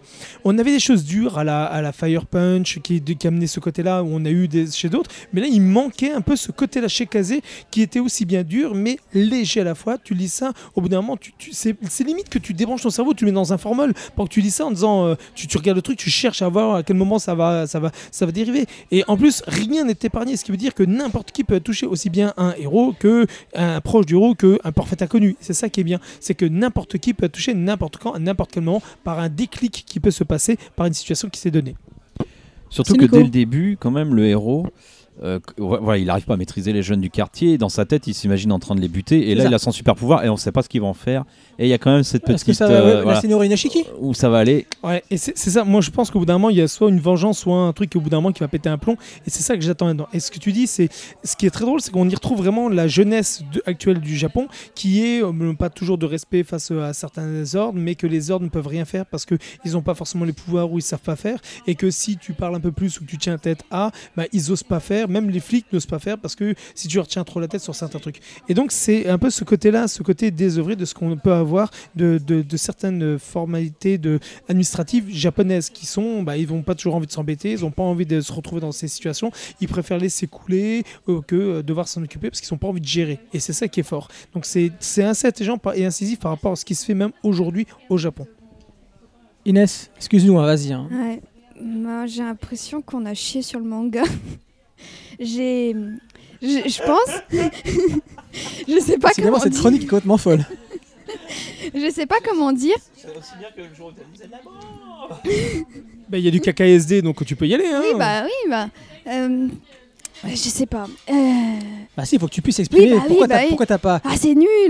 Mais pourquoi C'est- c'est Est-ce nul? que, est-ce que j'ai pas adhéré? Mais en fait, c'est en fait c'est un manga, vous voyez. Oui, ce qui paraît. Euh, si vous êtes sombre, si vous êtes incompris de la société, si vous aussi les bleus bonheur et tout, vous Moi alors, c'est bien, c'est très bien. Bah, voilà. Si Ouais, le de bonheur des autres vous fait gerber, s'ils comprennent rien à la vie, si, Encore une fois pour moi, c'est très bien. si voilà la société, si vous êtes un pur nihiliste comme ça, que vous mettez une capuche et que vous allez sous la pluie comme ça et que vous restez.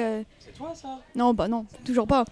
C'est pour vous ces mangas. Mais donc en fait, en gros, rien que je vais vous lire Voilà. le titre. Enfin non, le début. Dans ce monde qui ne tourne pas rond, les malfrats sont légion. Bon ouais, vous avez déjà compris tout le ton du truc. C'est un mec euh, qui gerbe en fait sur euh, tout le bonheur des gens. C'est les gens ils comprennent pas que c'est qu'ils sont. Inès, ça va bien Non non Le non. dépressif, le mec qui a des problèmes sexuels tout le temps. Et Là, là c'est un mec qui veut juste buter. Il est, il est frustré parce qu'il se maltraitait même pas. Il est, il est flic et puis il se maltraitait par des non, petites c'est pas tracailles à, la C'est semaine. pas pareil. Dedans, on considère encore une fois que la racaille, c'est le- ce que la jeunesse est devenue par la facilité et que les gens n'osent plus leur, rien leur dire. Non, c'est pas ça. C'est que c'est un truc. C'est en fait, euh, c'est déjà ça, mais c'est aussi par exemple avec l'épisode du mariage Ouais. où en mode euh, à toi aussi ça te dégoûte euh, les gens heureux. euh, Attends, qu'est-ce qu'il y avait? C'est une technique commerciale pour convaincre les jeunes mariés qu'ils vont être heureux ou quoi. Enfin, fr- franchement, ça fait un peu le mec qui a tout compris à la société. bah oui. Et voilà. Mais en fait, je sais pas, j'aime pas. Déjà, en plus, je trouve que euh, c'est du what the fuck. Sauf que Ah, c'est du what the fuck en mode trop classique, en mode ça se veut original, etc. Mais pas du tout. C'est vraiment euh, de, de la. c'est vraiment un truc de base où on a un héros qui comprend, qui est au-dessus et qui comprend tout et qui dit ah vous, vous êtes des pions, etc. Moi C'est je pas un suis héros, au-dessus. justement. Et là, pour le coup, ils ont raison, c'est un anti-héros. il Le mec, tu le supportes pas, il est insupportable, ce mec. Il est Euh, insupportable, le mec. Oui, il est insupportable. Mais un peu comme euh, tous ceux qui se mettent euh, au-dessus de la société en mode euh, Je vous, sais êtes mieux des, vous. vous êtes- vous êtes des pions, etc. Moi, je suis au-dessus, etc. Enfin, je sais, non, je sais pas, j'ai vraiment pas aimé. C'est, c'est mauvais. Non, c'est y a pas- rien. parce que t'as pas aimé que c'est mauvais, c'est pas pareil. Ah si si si si, si, c'est mauvais. C'est, c'est pas bon aussi. c'est pas bon. Ça, ça C'est T'as compris ce que j'ai dit Ça veut dire que c'est pas la même chose, le truc qui est, qui est intéressant, c'est que ça se lit en 5 minutes. Donc ça, c'est, c'est torché, comme on dit. En plus, les Ça dessins. se lit aux toilettes, c'est ça que tu dis. Ouais, presque. Mais et après, il y a juste les dessins qui sont vraiment C'est beau. beaux. Ah, ils sont beaux, oui. Tu peux pas dire ça. Mais vraiment, c'est si vous êtes dark, si vous êtes dark dans votre tête, Mais mais non, mais si Ah, si- pas de te prendre au sérieux, c'est juste ça. Ah, c'est bien parce que d'habitude c'est moi qui prends les choses au sérieux, hein, comme, comme tu me le dis à chaque podcast, euh, comme notamment Non. sur GTO. Et là, tout. et là, c'est toi, je te trouve très sérieux sur quelque chose qui, à mon avis, se le prend pas autant au sérieux. J'aime bien les trucs de- détraqués comme ça, mais j'aime bien les, les trucs détraqués euh, qui pas du classique parce que pour moi c'est vraiment du Oui, on est classique. d'accord. Il y a, rien, y a rien. Ouais, non, mais c'est bien effectué, sans plus. C'est bien effectué, mais juste au niveau des dessins, mais y a rien, euh, rien à retirer. Alors, juste pour préciser ce que tu viens de dire, et là, je vais, je vais juste rouler dessus. Il va être avec euh, Beastar, ça va être parmi les meilleurs mangas de cette année. Ouais, bah, Les plus et vendus, tu veux c'est dire. pas, c'est pas, c'est pas étonnant. Les, les plus vendus. Les plus vendus, oui, ça on est d'accord. Ouais, bah, l'autre truffe avec son pourris, il marche bien aussi. Bon, allez, continue, on va pas repartir là-dessus, on va finir jamais le podcast. Et, Ok, Inès. et juste pour dire comme quoi c'est il y a vraiment trop de trucs euh, référence à d'autres mangas enfin Ah oui, mais il est sous influence, c'est le du- mec. c'est du pompage c'est du Oui, pompage ah du oui, pompage du non, pompage mais oui. Pompage non, clin d'œil et assu- totalement assumé, oui. Pompage non, parce qu'il le fait même en beaucoup de références. Si tu veux par là, si Oui. le pensait mort, c'est euh, alors c'est Yu Hakusho, c'est même encore plus antérieur. C'est parce qu'il fait avec le doigt, il tire son, son laser, c'est Yu Hakusho, c'est le. Si on va par là, tous les trucs on te va dedans. Donc j'ai envie de te dire, qu'est-ce qui n'est pas pompé de tout et n'importe quoi? Même Dragon Ball est pompé sur certains Oui, trucs. Donc c'est chaque. Sauf, sauf que là, c'est assumé et c'est maîtrisé et surtout il a créé son univers avec. Il y a- moi je trouve que ju- justement c'est trop du pompé et il y a rien qui fait que euh, même si c'est pompé c'est c'est son univers à lui là c'est il y a rien de nouveau Sous le soleil. voilà il y a rien Facile, de c'est nouveau là. Ok. Non, mais de toute façon, c'est clair, c'est tout ce qu'on est, on est tous d'accord, sauf que nous on l'a aimé, toi t'as pas aimé. Oui, mais, c'est ouais, voilà, mais elle a quand même raison. On peut quand même dire que c'est- c'est c'est bien fait, mais c'est quand même pas très bon dans le sens où c'est pas une grande œuvre. Quoi. Ah non, bah, personne n'a dit que Voilà. une grande œuvre ici. Non, bah voilà. Nico dit que c'est- ça les vachement Mais on a le droit a d'aimer bon on a le droit d'aimer des, des trucs Des- mauvais, on a le droit de détester des bons trucs. Qu'est-ce que je t'ai dit quand on est au téléphone Je t'ai dit, bah voilà, effectivement, pour moi, c'est comme Magical Girl of Magical Girl euh, ultime et que bien jamais vu mieux que ça. et que sûr. Taniguchi et Tezuka, c'était vraiment des branleurs. Voilà. Même pas euh, de pff, qu'est-ce qui- où ils veulent en venir enfin Ah bah nulle part, je l'ai dit. c'est c'est nulle part Non, ça, c'est pas grave, ça, c'est pas grave. Ah si si, on sait exactement où il va venir. Là-dedans, Oui, mais c'est euh, on- c'est on va être dans, dans la ligne d'un Oui. d'un Devilman mélangé à ce qui peut se rapprocher dans la situation où tu te retrouves dans ce monde-là entre ce que a fait très bien Tokyo Ghoul comme euh, Parasite ouais Kiseju. bah voilà voilà S'il y, a- s'il y a autant de bons mangas euh, qui ont fait la même chose, autant les lire que ça. Qui, c'est juste on a, Bah, on lisez a, on a Parasite. tout, on a tout Lisez mélangé. Parasite. On a Alors ne lis surtout pas euh, Tokyo Ghoul parce que Parasite l'a fait. Donc ne lis surtout pas Parasite parce que Non, euh, c'est Devilman pas l'a fait. pareil. C'est pas pareil. C'est que Parasite, ce manga-là, il y a vraiment de tous les mangas en fait, c'est ça. Il y a vraiment de tous les mangas et on, trouve on, que- on mélange, on mélange et on essaie que ça donne quelque chose, mais non, ça donne rien.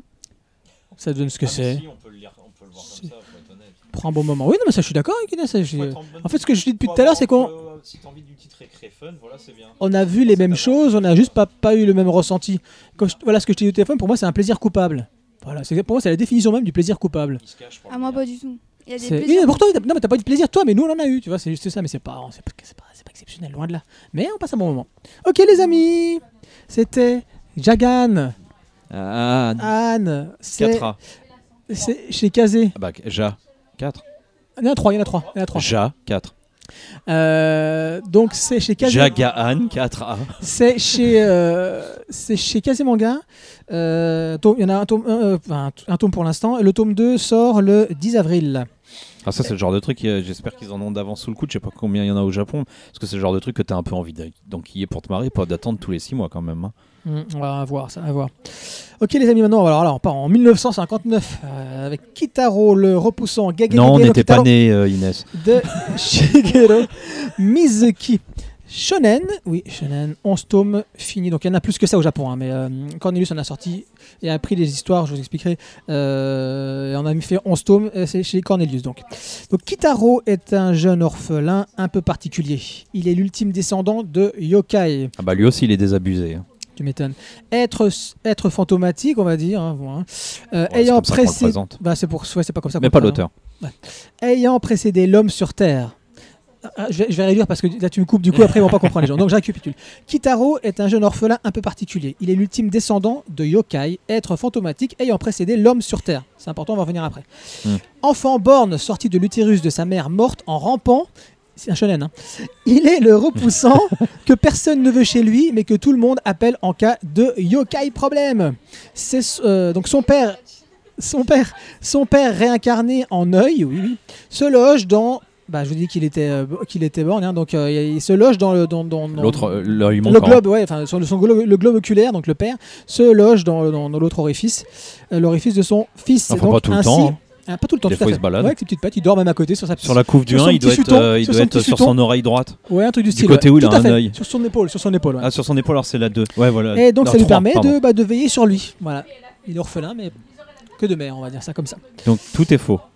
C'est ça. Il est borne, mais il a deux yeux, il est orphelin, mais il a son père. C'est ça. Il- Ah, Kino Kino qui, a, qui a avide de, de cohérence là, il, a, lu- il a lu ça, il a encore, il s'est rasé la tête tout seul. Tout est tombé. tout est tombé. Alors, je, euh, je resitue le truc. Donc c'est paru en 1959. Comme Mizuki. si ça excusait. Non, ça explique par contre. Ça, ça excuse pas, mais ça explique. Mizuki nous invite. Oui? Alors non, non, le père est bien mort. Et en fait, c'est son Oui, oui. cadavre que l'œil est tombé et qui reprend vie dans l'œil. En fait, il se réincarne, donc il est bien orphelin, c'est bien juste. Et Ouais, il revient à la vie en tant de la momie, il Non, non, mais revient. de toute manière, je contestais pas les faits. hein. Ah ouais. Alors, non mais là, parce que là, on va pas s'arrêter avec avec, Nico- avec Kino sur ce manga-là. hein. Donc, je rappelle juste. Paru en 59, Mizuki nous invite à suivre, bah, le- je l'appelle le Yokai Buster, dans une série euh, d'histoires courtes présentant par là même la galerie de yokai peuplant le folklore japonais. Parce que pour ceux qui ne connaissent pas Mizuki, c'est The Mister Yokai hein, qui a fait. Tu les as lus d'ailleurs enfin, Bah, lui- je l'en ai même parlé dans le podcast. Oui, tout à, oui, tout à fait. En lecture en cours, j'avais présent. Chez Cornelius. En lecture en cours Oui, ou Yokai, en Total Yokai, Crazy, je sais plus, j'avais présenté. euh, c'est tout. T'as pas lu l'autre, Ah non, non, mais euh, l'autre, l'intérieur ouais, mais de l'autre c'est pas sur les yokai. Ah non, oui, non. Si, Non, mais d'accord, je crois que tu. Et euh, oui, oui, j'avais présenté Yokai que je vous reparlerai et que je vous con- conseille toujours autant. Voilà, Même euh, plus. Donc, euh, je disais quoi Donc Cornelius ici a décidé de ne publier que les histoires dessinées par Mizuki. C'est important ça. Euh, parce qu'ils estiment qu'à un moment donné, il a été rejoint par trop de euh, d'associés, j'allais dire, De- d'au- d'autres auteurs et de oh, d'assistants, pardon. Et du coup, pour eux, ça dénaturait ce qu'était véritablement euh, euh, Kitaro. Donc, ils n'ont pas publié ces histoires-là. C'est vraiment dans ces 11 tomes que les histoires euh, dessinées, écrites et dessinées de la main de, euh, de Mizuki. Tais-toi, Nick. Tais-toi, Kino, je sais ce que tu vas dire. Mais j'ai rien dit. Je dis à Nico de me le montrer pour faire une photo pour les réseaux sociaux. Donc rappelons que lors de la Deuxième Guerre mondiale, euh, Mizuki, lui, a à peine 20 ans et il est envoyé dans la jungle, c'est important, ça vient, dans la jungle de Nouvelle-Guinée. Et là, il va vivre un véritable cauchemar. Il contracte la malaria, il contracte la malaria, il assiste à la mort de la plupart de ses de camarades. oui. Excuse-moi, je dis pauvre bête. Ah, ah. Il assiste à la mort de la plupart de ses camarades et en plus il perd son bras gauche pendant un bombardement. Mais pas- il pas récupère terminé le bras de son père. Non, ça malheureusement, c'est dans la vraie vie, ça marche pas ça. Donc il est détenu sur place, c'est pas terminé à la fin de la guerre, il est encore sur place, il est détenu. Et c'est parce qu'il va se lier avec une tribu locale qui va réussir à, bah, à survivre, donc à, euh, ne pas mourir de la famine, euh, de la maladie, ce que vous voulez, et surtout de la folie. Quand il revient, donc voilà, en 1957, euh, il commence directement, euh, euh, d'après aussi les histoires que sa grand-mère lui a racontées sur les yokai, parce qu'il est plutôt, comme vous le savez, versé dans les yokai, il va commencer sa fameuse série Kitaro, Gegege no Kitaro, Kitaro le repoussant, manga lu par tous les jeunes japonais, génération après génération, et monsieur, ce monsieur va mourir en 2015. Gros... Non, il est mort il n'y a pas longtemps. Il il longtemps. Pourtant, il est né en 1922, je crois. Donc il a, il Oui, a bah, bien, quand même. il a bien vécu, le monsieur. Il a bien vécu. Surtout qu'il est ressorti de la Malaisie. C'est pas ce que t'as dit tout à Il l'heure était en Nouvelle-Guinée, Ah, Nouvelle-Guinée, pardon. mec. Attention. J'ai pas, j'ai pas suivi du tout, je me faire engueuler. Je vais avoir une heure de colle derrière le podcast. moi. Alors, ouais, c'est ça, deux heures, deux heures de colle. Kino, deux heures de colle. Euh, donc, qu'est-ce que je vais dire là-dessus? Je vais vous dire euh, rapidement, après je passerai la parole à mes, amis. Euh, moi, ce que j'aime beaucoup, attention de ne pas confondre avec le découpage, j'aime beaucoup son dessin. Euh, alors c'est sûr que pour Oui, ceux le qui- trait. le trait, ah ça on est d'accord. Le trait, j'aime beaucoup son, bah, son personnage principal. Je trouve que son design est fou, bah, avec son œil, euh, voilà, son père qui sort. C'est, même ses fringues, là, façon- il fait un peu un espèce de Freddy Krueger sans la, sans la main bien évidemment, avec son mauve, son polo à rayures là. J'ai trouvé ça Ouais, vraiment. bah, ouais, euh, est Charlie aussi, si tu vas par là. Ah ouais, mais Charlie, Arnaud pas- mais Charlie, mais Charlie, c'est pas mon pote. Ouais, putain, Freddy Krueger, que dalle, quoi. Je te dis ce qui m'a fait penser à moi. Je pas Oui. que c'était Bah, enfin, l'inspiration. il a, il a pas mais le chapeau, pas, il a pas le chapeau, il a pas la main. Bon, bref, pour, pour les, pour les, pour les, il a une marinière. Les fans d'anachronisme, euh, Freddy Krueger n'existait pas en 1959. Merci. Euh, donc le dessin, bien sûr, euh, et sa représentation fidèle des yokai? Euh, donc ça, on a déjà cité les bouquins déjà. Euh, les morales, parce que c'est des, des histoires pour gamins qui sont plutôt bien amenées.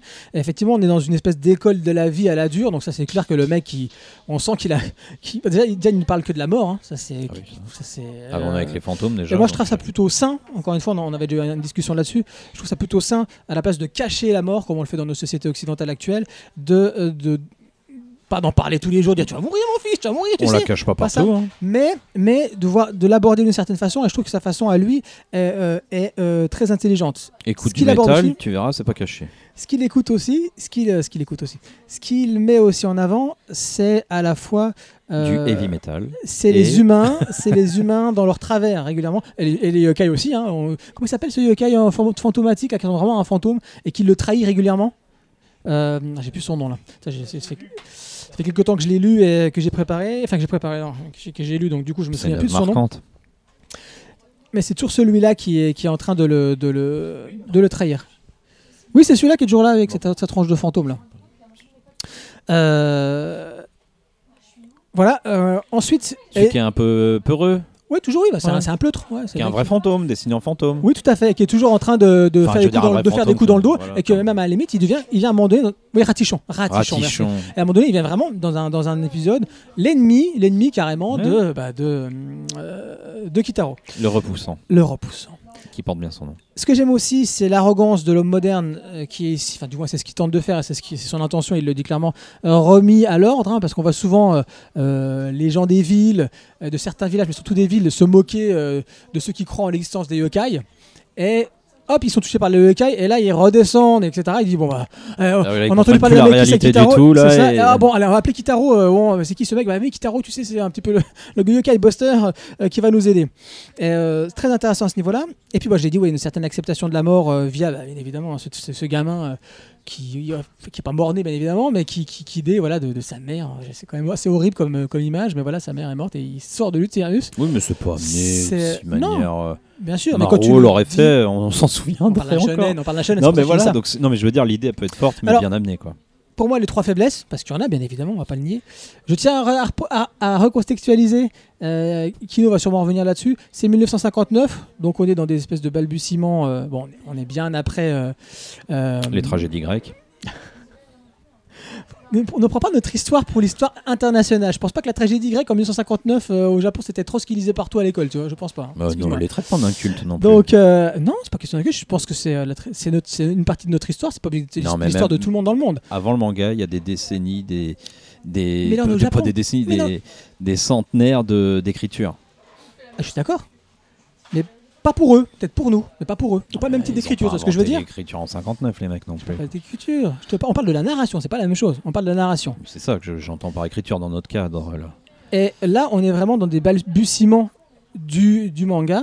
Euh, et c'est pour ça que moi, je lui excuse euh, bah, son découpage extrêmement basique, euh, des, des maladresses scénaristiques, c'est indéniable, on peut pas le nier. C'est c'est- loin d'être c'est loin d'être bien écrit. Euh, Kino va le dire tout à l'heure. Il y, a des- y des- y a des incohérences. Il y a des incohérences. C'est tout à fait c'est vrai. C'est vrai. C'est pas des incohérences, c'est que c'est même pas écrit. C'est des faiblesses. Ouais, dans la, dans la jeunesse, donc je viens de le dire. Euh, et puis, bah, comme tout, mais ça c'est propre, au- c'est propre au style, hein, c'est des histoires courtes, c'est un recueil d'histoires courtes. Et ben il y a des inégalités, bien évidemment des inégalités. C'est inégal, je veux dire, il y a des histoires qui sont pour moi extrêmement réussites et d'autres beaucoup moins. Mais bon, ça c'est un petit peu un lieu commun de le dire. Euh, dans un recueil de nouvelles, c'est euh, d'histoires courtes, je veux dire, c'est c'est un peu tout le temps comme ça. Euh, J'ai encore plein d'autres choses à dire, mais bon, je vais laisser ma, la, la parole à qui, à qui de droit. Non mais moi je veux juste dire là cette histoire de c'est les balbutiements machin ça veut rien dire parce que c'est on, on- sinon c'est une on croit enfin c'est une perception des choses qui est de croire qu'on est en évolution constante c'est faux Le, pas- le, classique, je le suis- balbutiement n'est pas moins Alors- bon que le moderne. Et même souvent, c'est aujourd'hui un paquet de films, Non, par, par- exemple, par parce contre, qu'on- plus qu'à l'ancinoche, euh, qui sont extrêmement moins, moins bien écrits que des classiques et voire même des films au début du cinéma. Quoi. Non, non, ça- pas écrire, absolument pas. pas Je suis désolé, tu regardes les premiers films des Frères Lumière, tu regardes les films de. Tu Naissance, je te donne toujours cet exemple-là, de Naissance d'une nation de Griffiths. Je te parle de la grammaire, parce que là, on est vraiment dans Ouais, une grammaire. Quand on parle de découpage. hein. Non, non, quand on parle de. Non, non, non, Naissance d'une nation, c'est. C'est- écrit par l'épée, au-delà d'être idéologiquement Ah oui, non, dégoûtant. Mais là, euh, je te parle juste au niveau de découpage et d'écriture. C'est pas pour rien qu'on parle de cinéma dans sa forme primaire. Et bah pareil, là, tu es dans la forme primaire du manga. Eh, tu prends Okusei, tout le monde parle de Okusei. Prends du Okusei. C'est, c'est, c'est- voilà, c'est des trucs, tr- c'est du primaire aussi. Eh, Est-ce qu'on veut dire que c'est mauvais? Oui, c'est mauvais. Maintenant, parce que ça a évolué. Par contre, je dis pas que c'est une évolution constante. Je dis pas qu'on est en train d'évoluer. Par contre, passer de ça jusqu'à, je sais pas, même Tezuka, et puis maintenant où on en est, là, il y a eu une évolution. C'est indéniable. Ouais. Tu peux pas nier qu'il y a eu Ah une bah oui, évolution. oui, bah oui, bah oui, parce qu'il est mauvais. Parce qu'il est, il est dans les balbutiements, dans les a débuts de la grammaire. Il n'y a pas de grammaire. euh, Tu vois bien qu'il n'y a, pas- il y a pas encore là. Ah oui, c'est bien ça le problème, ouais. Bah, ah oui, c'est- je suis d'accord. Le, le mec n'a a- jamais rien lu, quoi. Bah, attends. euh, Non, non, parce que le, le- le problème, c'est que le, le- le cinéma, c'est pas comparable à ça tout à fait quand même. c'est un art. Oui, je suis d'accord, mais ils sont pas tous les mêmes. Et euh, l'écriture, elle est, l'écriture, elle est là, quoi. Écrire un dialogue et écrire euh, des, des phases de rythme et des articulations scénaristiques, ça existait avant le manga. Oui. Il a qu'à lire, quoi, le Oui, mec. mais pas dans le manga. Oui, mais c'est pas. Ce que je alors, euh, et- Ah, Voilà la différence. non. Bah si. Vas-y, euh, vas-y, vas-y, Inès, parce que chaque fois on la laisse en dernière. Donc, Ouais, ça- je pense vas-y, Inès. que déjà, c'est- ça je pense que le manga, il, devait être bien aussi euh, de lire un chapitre par mois. C'est vraiment un manga euh, magazine en fait. C'est ça le, truc. Et nous, on a un, en un tome. Donc je pense que ça peut être moins apprécié. Il y a vraiment ce type de manga où on apprécie beaucoup parce que ça sort. Il y a un chapitre qui sort par mois, etc. On est content, on a lu notre chapitre, voilà. Alors que tout d'un coup, c'est vrai que ça peut paraître lourd et qu'on voit beaucoup plus d'inégalités entre euh, les nouvelles parce qu'on lit tout d'un coup et on se souvient de l'autre nouvelle. On sait, ah, par rapport à l'autre nouvelle, euh, la précédente, elle, elle était quand même beaucoup mieux. Pardon. D'accord. Euh, Ça, c'est- là, tu parles des liens entre les histoires, d'accord, au niveau du recueil de nouvelles. Mais toi, par exemple, qui est plus Bah jeune après- que nous, qu'est-ce que tu as, est-ce que, est-ce que toi, en termes, est-ce que tu as trouvé ça extrêmement daté, extrêmement mauvais même, je dirais, parce que dans, dans l'écriture. après la mort de l'auteur. non, ouais. Pas quand même. Hmm. Euh, J'ai pas trouvé ça mauvais. Enfin, Tezuka, c'est même antérieur parce que c'est après la Seconde Guerre mondiale. Il, est, il a créé son studio après la Seconde Guerre mondiale et il est mort en 89. Donc ça donne à peu près l'ordre d'idée. D'accord. ouais, c'est pas faux dans le Attends, c'est pas en lisant les trois Adolphes qu'il a fait en 80 qu'on peut parler de, de, de tout Tezuka. Je suis désolé, tout Tezuka n'est pas exceptionnel, il faut arrêter, c'est comme tous les auteurs. D'ailleurs, les premiers Tezuka, c'est désolé, les balbutiements marchent très bien pour Tezuka pour une simple bonne raison que les premiers Tezuka étaient écrits vraiment pour les enfants. Ils créaient vraiment une histoire pour les, les jeunes. Et après la Seconde Guerre mondiale, c'était d'autant plus vrai parce qu'en fait, il y, avait une sorte de code euh, préétabli qui s'était à tous imposé, qu'il ne fallait pas faire de manga dur ou qui parlait de la vie de- de- des gens. Et c'est là où est apparu les Gekiga, qui a été les balbutiements et qu'on retrouve en partie dans ces écritures qu'on a aussi dedans, même si le Gekiga est encore une œuvre un peu plus particulière où Tezuka s'est essayé par la suite. Et pendant très longtemps, il s'y refusait. Donc les balbutiements, on en est à 200% dedans. Et puis il faut euh, con- contextualiser. Je pense que c'était déjà un manga qui se prenait pas non plus trop au sérieux, qui était vraiment pour les enfants. Et après en France, euh, quand c'est sorti et tout, il y a tous ceux de la BD, les grands, etc. Ils en ont fait, ils l'ont mis sur un grade qui n'était pas destiné. Et euh, je pense que c'est peut-être aussi ça qui fait qu'on est en mode mais non c'est pas c'est pas très bien etc. Je pense que c'était c'était un manga ça a beaucoup parlé euh, à la jeunesse japonaise etc. Son manga et je, je trouve ça je trouve ça bien qu'on parle des yokai euh, d'une d'une manière assez drôle au final. Mhm, mhm. Il faut il faut en avoir peur mais en même temps il faut, faut surtout les accepter. C'est comme ça, la société japonaise, on a trop oublié euh, nos traditions, notre art de vivre pour s'intéresser au futur. Alors que non, non, non, il faut se souvenir aussi de ce qu'il y avait avant et de ce qui fait Mhm. aussi notre peuple. Et je pense que ça, c'est vraiment du sous-texte, sous-texte. Enfin, en mode. euh, euh, Il faut pas non plus lire ça en mode euh, Ah, c'est une critique. Enfin, oui, mais d'un côté, non, faut pas autant prendre ça au sérieux. Et voilà, il y, a des- il y a des nouvelles qui sont pas mal et il y en a d'autres, bah, ça c'est c'est bof. Mais après, moi, je dirais pas ça non plus en 11 tomes non plus. Enfin, voilà. C'est qu'il y en a beaucoup plus là-bas. C'est hein. pour ça que c'est un manga. euh, c'est bien, si ça sortait en magazine chez nous, ce serait bien, tu vois. Enfin, Une petite histoire, bah, une petite histoire euh, par-ci par-là et on serait hein. content. Kilo, vas-y, moi. Oui, bah, phare d'un auteur culte, mais comme les trois quarts des gens, bah, j'ai pas aimé, je me suis emmerdé. Parce qu'au final, tu as raison, Inès, c'est un regard un peu aussi qu'on a ici d'une minorité de gens qui, pour faire bien sur du patrimonial, et au final, euh, balbutiement, pas balbutiement, de manière euh, naissance d'une nation, tu me dis, ouais, c'était balbutiement, puis tu trouves ça nul. Donc voilà, Là, c'est tout. Bon, ah, c'est pas bon. Et euh, c'est- parce que, bon, je vais pas revenir dessus, mais c'est mal écrit, et c'est voire très mal écrit, les dialogues sont chiants, les résolutions, quand elles existent, des histoires sont bâclées, ratées complètement, mais ça, à la limite, ça devient presque une marque du manga par moment. Sauf que le problème, c'est que quand c'est une série au long cours, et je comprends si un mec, on est arrivé au 850e chapitre et qu'on lui dit dans trois chapitres c'est fini, que ce soit dur de conclure. Là, quand là, c'est une histoire, un chapitre, c'est plus embê- embêtant qu'il n'y arrive même pas quand même, le monsieur.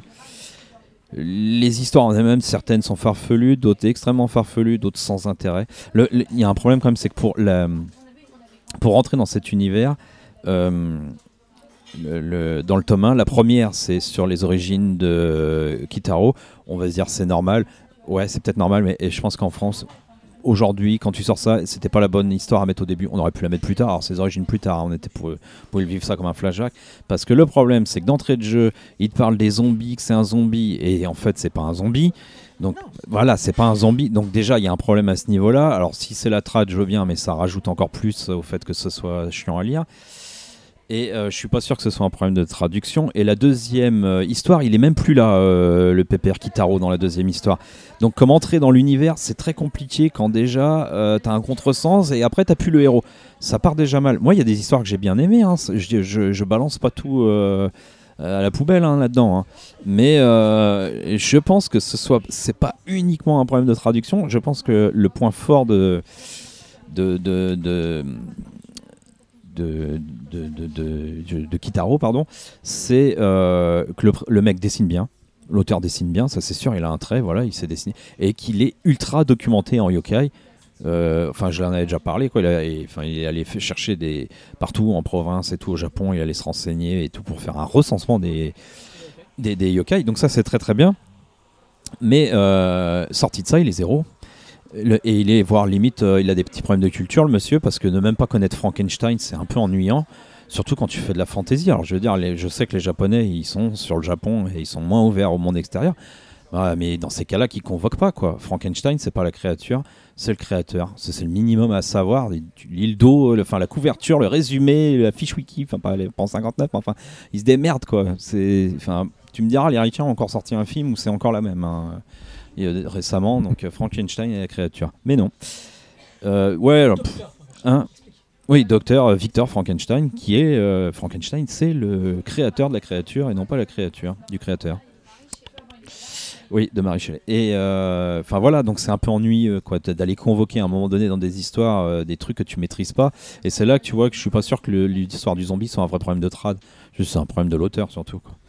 Euh, je te rappelle qu'à quelle période c'était écrit, et même en termes d'œuvres ou de séries qui arrivaient, et le- insulairement parlant, ils n'étaient pas ouverts Ouais, aux je l'ai dit, ouais, je sais Et bien. ça, hein. c'est aussi, bien sûr que ça pose problème.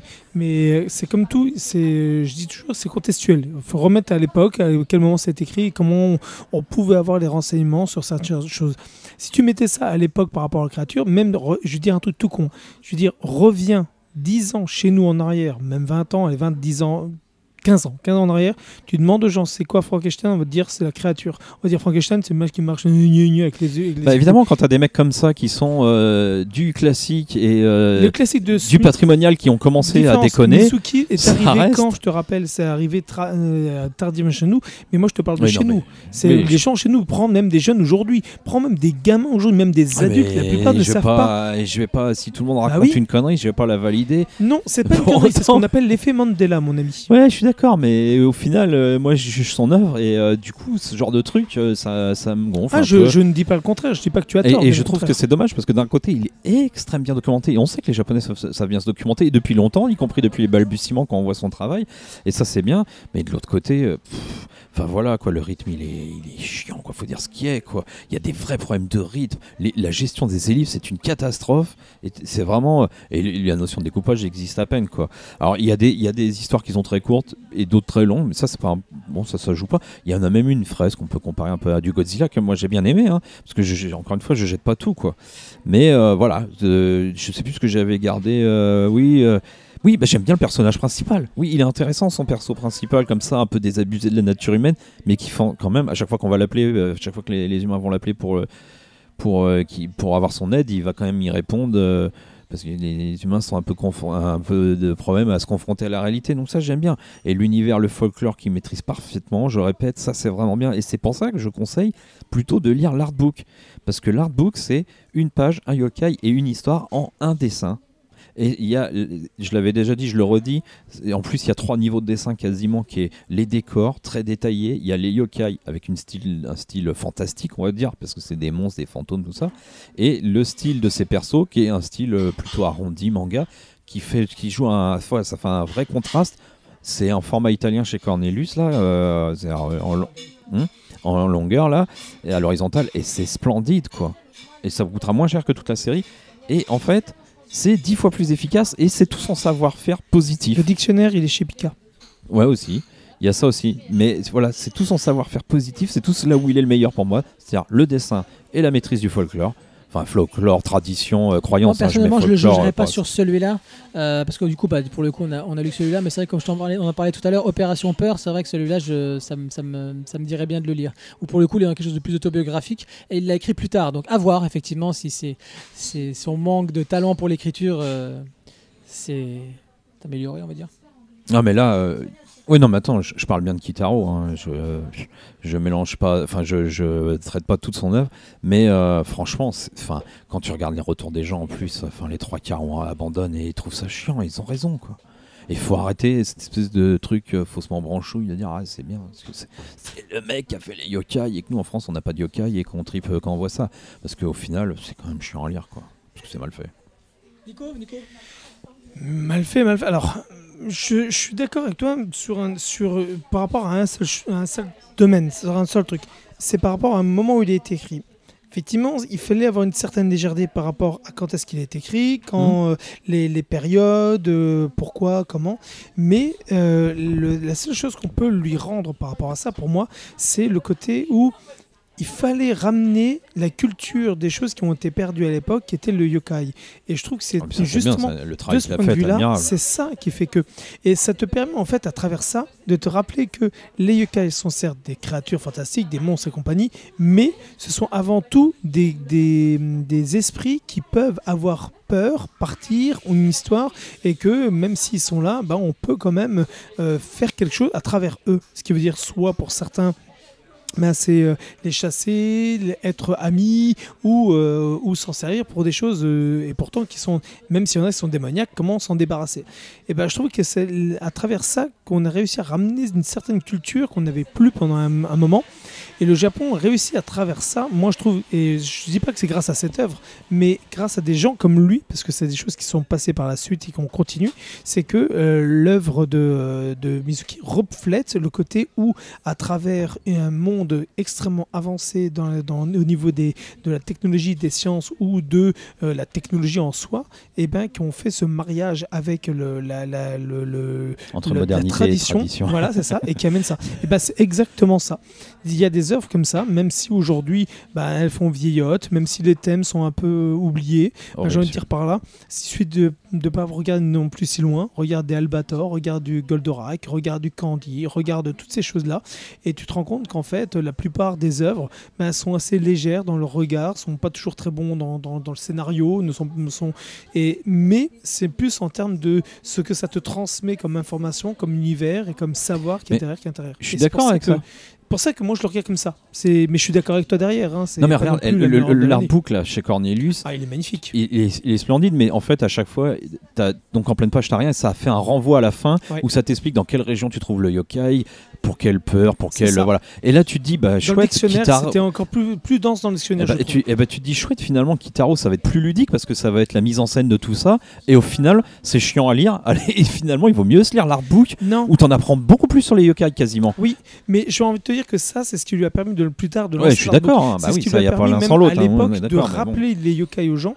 Et du fait, comme l'a dit très justement Stan, il y a une nouvelle œuvre qui va arriver dessus et qui va être remise au goût du jour pour remettre un peu l'explication. Sur toutes les créatures et autres avec le goût d'aujourd'hui. On va le retrouver. Par contre, là, là, si tu trouvais ça neuneux, je te conseille qu'avec ce qui va arriver, ça va être avec les- les- la, la façon de penser et la manière de, de percevoir des choses des jeunes, des jeunes Comme d'aujourd'hui. ça, ça me dérange pas le côté jeune. Hein. Puis c'est pas obligé d'être neuneux parce que c'est pour les jeunes en plus. Hein. Tout à fait. Eh bien, écoute, on va parler de quelque chose qui. J'espère que c'est pas neuneux. hein, parce que là, on a terminé, excusez-moi. Kitaro, 11 tomes, Cornelius, le mec, il est, il est pressé, donc il, il, il- zappe ses transitions. Il est temps de Euh, partir, les gars. Shinobiri de Lin.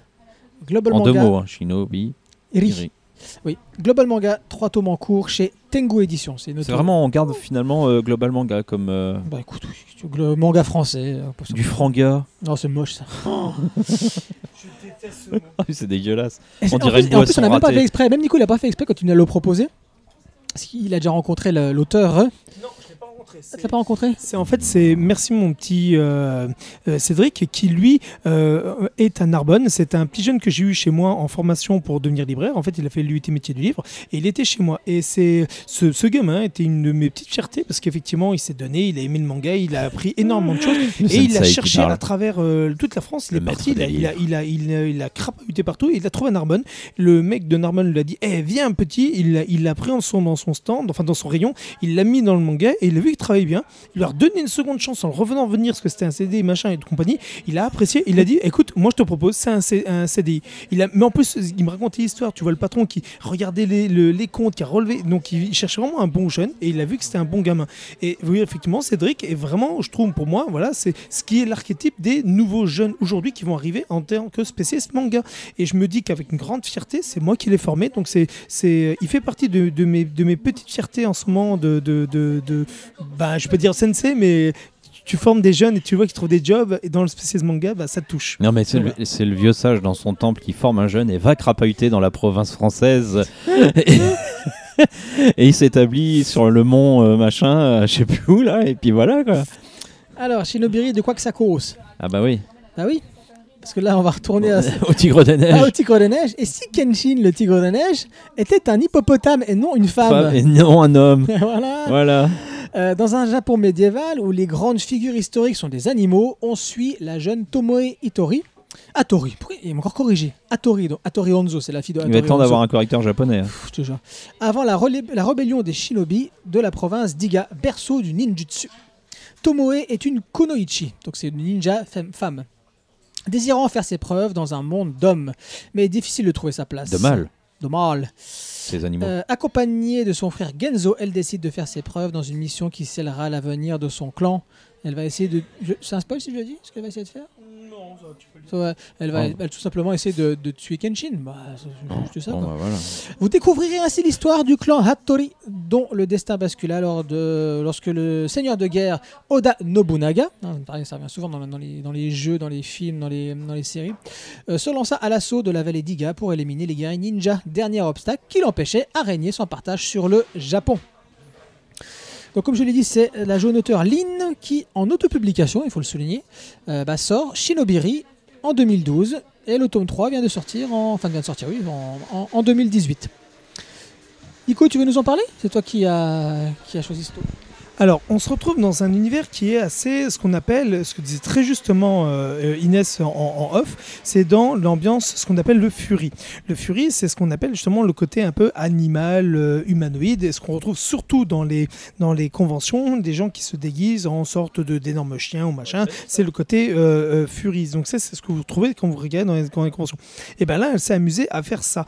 Alors, généralement, généralement, quand on retrouve des œuvres pareilles, mis à part euh, Usagi Yojimbo qui était sorti euh, par Stanley et compagnie, donc ça c'est un débat, c'était le côté où euh, généralement c'est toujours un peu homosexuel euh, ou euh, Yuri dans le côté animal dans cet esprit-là.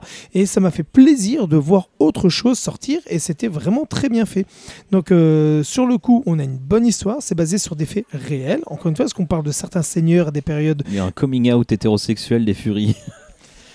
Monsieur, veuillez sortir de ce, de ce Kensington, s'il vous plaît. Et euh, effectivement, on y découvre justement cette, partie de ce qu'on avait parlé déjà de Tigre des Neiges, avec le côté historico-populaire, avec les, les mythes et légendes, mais le côté animal. Cette jeune fille française maîtrise vraiment très bien ses plans.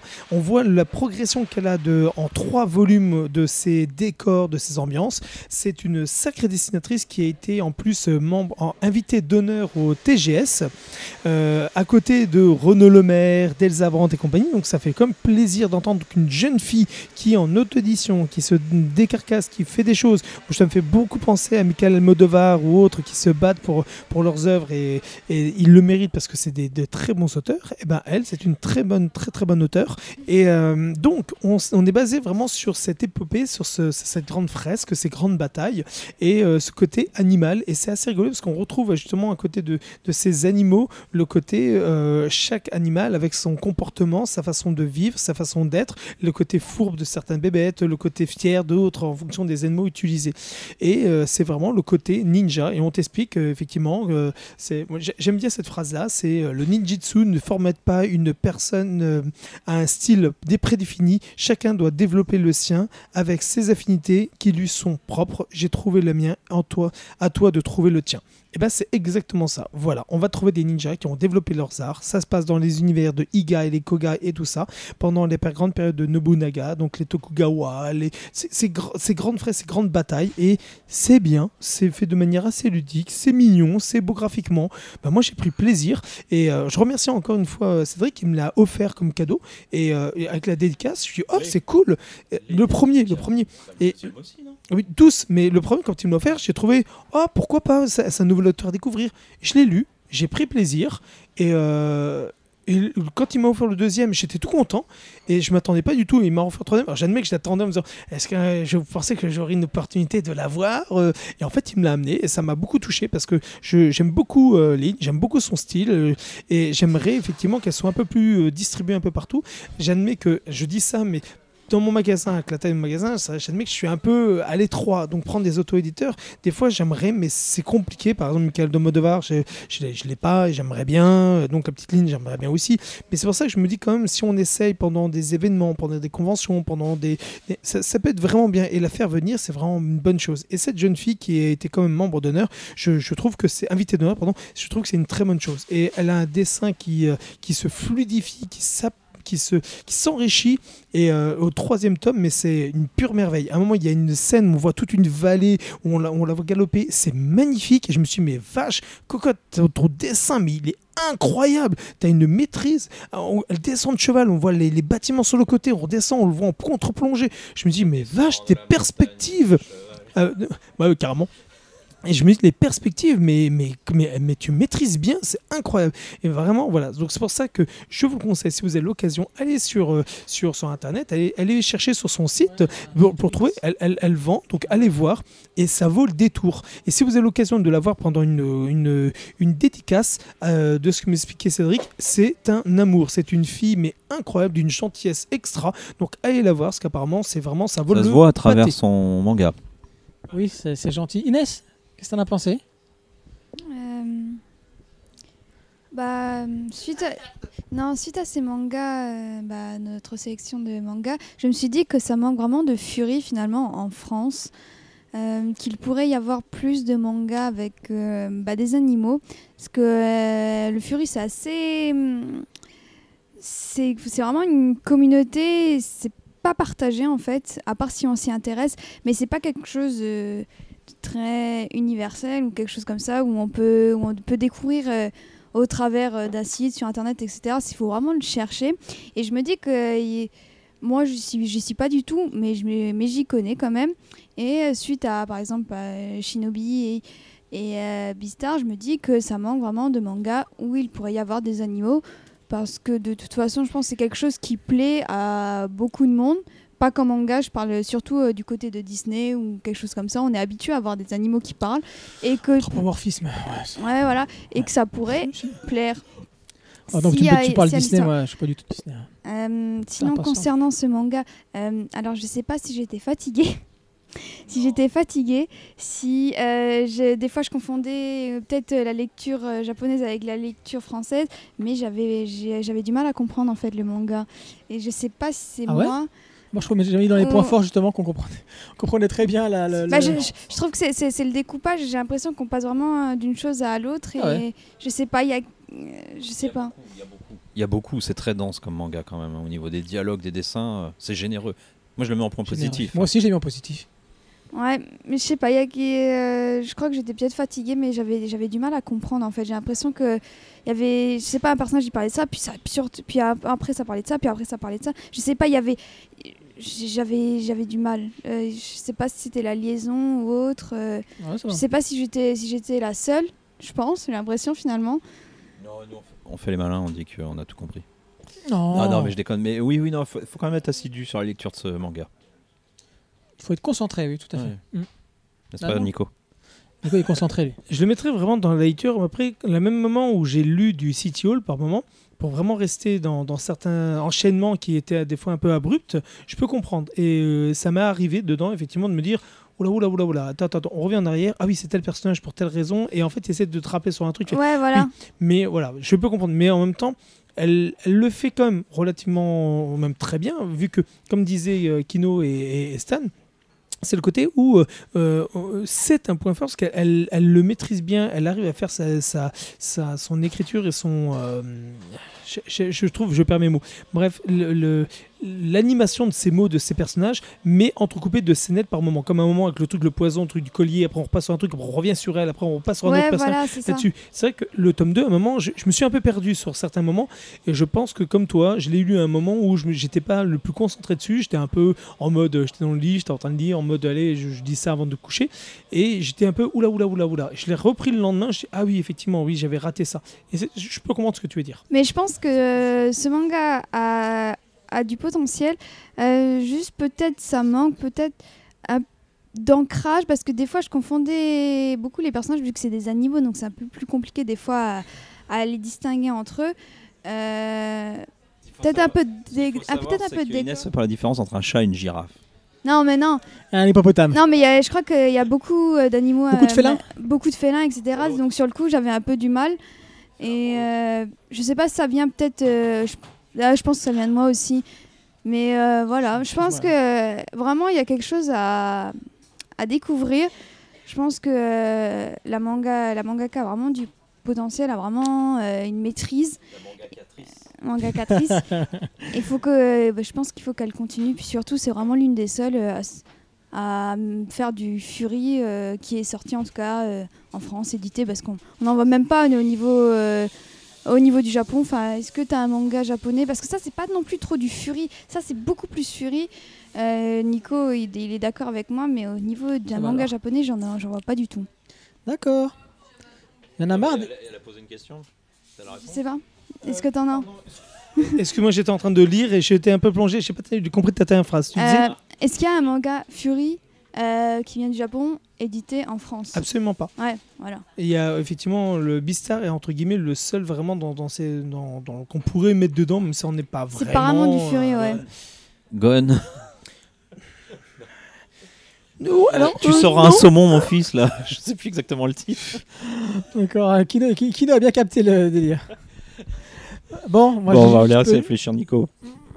Je vais pas me répéter, surtout qu'on a bien avancé euh, dans le temps. Ouais, moi, je, je vais pas parler dessus Non, mais j'ai pas- pas. Aimé, hein. D'abord, ça évite le piège que je reproche souvent au manga français, c'est-à-dire de d'étaler sa culture, enfin ce qu'il a aimé, ce qui a bercé son enfance du Japon, tout en clin d'œil, en justification. Bon, ça, ça évite. Au moins là, la- l'auteur développe ses persos, son histoire, son univers, sans se préoccuper de ça. Moi, j'aime bien. Moi, enfin, en plus, je participe au débat, mais pour le coup, je l'ai pas vu, hein, ce que tu dis tout à fait. Enfin, moi, ça m'a pas pesé. Enfin, ça m'a rien, ça m'a même pas sauté aux yeux. Je veux dire, pesé encore moins, mais ça m'a pas sauté aux yeux.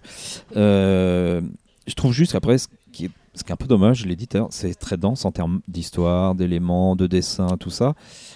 Il faut suivre quand même, mais c'est juste trop bavard pour moi. J'aurais juste envie de dire, faut faire confiance au dessin. Faut pas oublier que le dessin raconte plein de choses.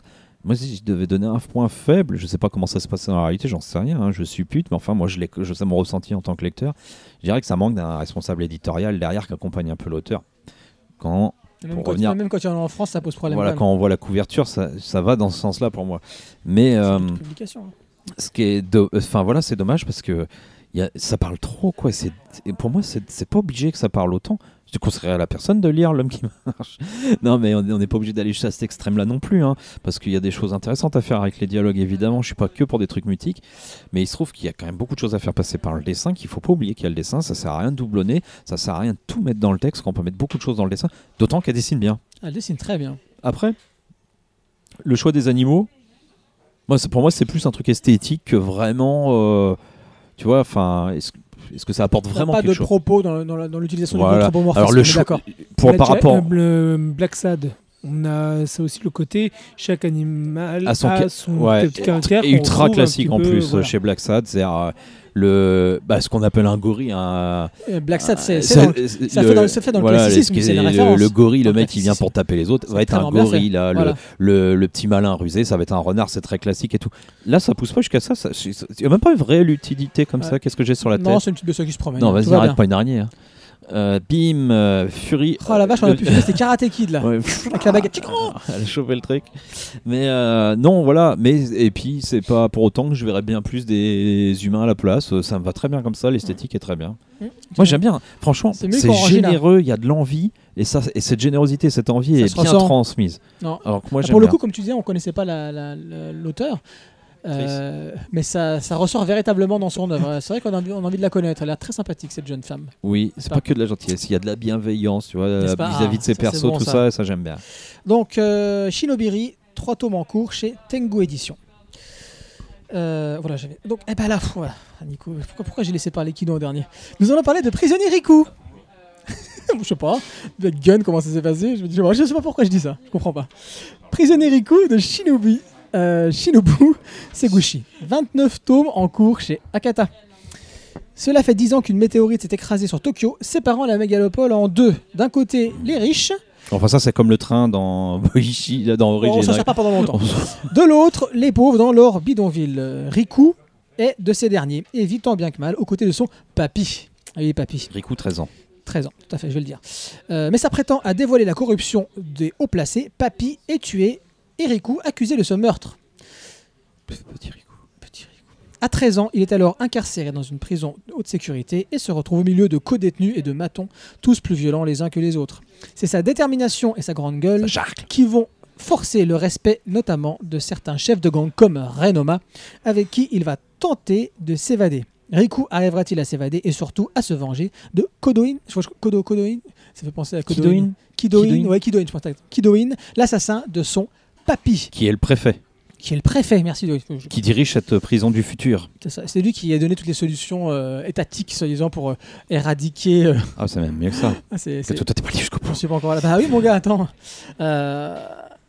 J'introduis le truc rapidement ou tu veux oh, Kino, oh, Kino, vas-y, vas-y. Ah, bah alors Kino, voilà. Riku, euh, c'est un petit rouquin irlandais de 4 mois et demi. Il vous parle de son chien qui vient d'avoir. Alors la dernière fois c'était Nico qui parlait de, de ses chats. Maintenant c'est Kino Ah, qui je suis de obligé son de le placer. Bah le oui. lendemain du dernier podcast, j'ai eu un chien, un terrier irlandais que j'ai appelé Riku. Ça Parce que- longtemps- parce- parce parce que j'aime beaucoup cette série, ça- puis parce que en fait ça lui va bien au final, même s'il est irlandais, ça lui va très bien. C'est un petit teigneux. Bon, clairement, ça fait partie de mes séries préférées hein, dans ce qu'on a pu faire ici, enfin avant même qu'on commence le podcast, quoi. Et euh, ouais, alors bon, comme c'est une longue série, il y a beaucoup de choses à dire. J'ai essayé de dégager des 2-3 points, enfin 3-4 points importants. Alors le premier, c'est que c'est dans le genre carcéral.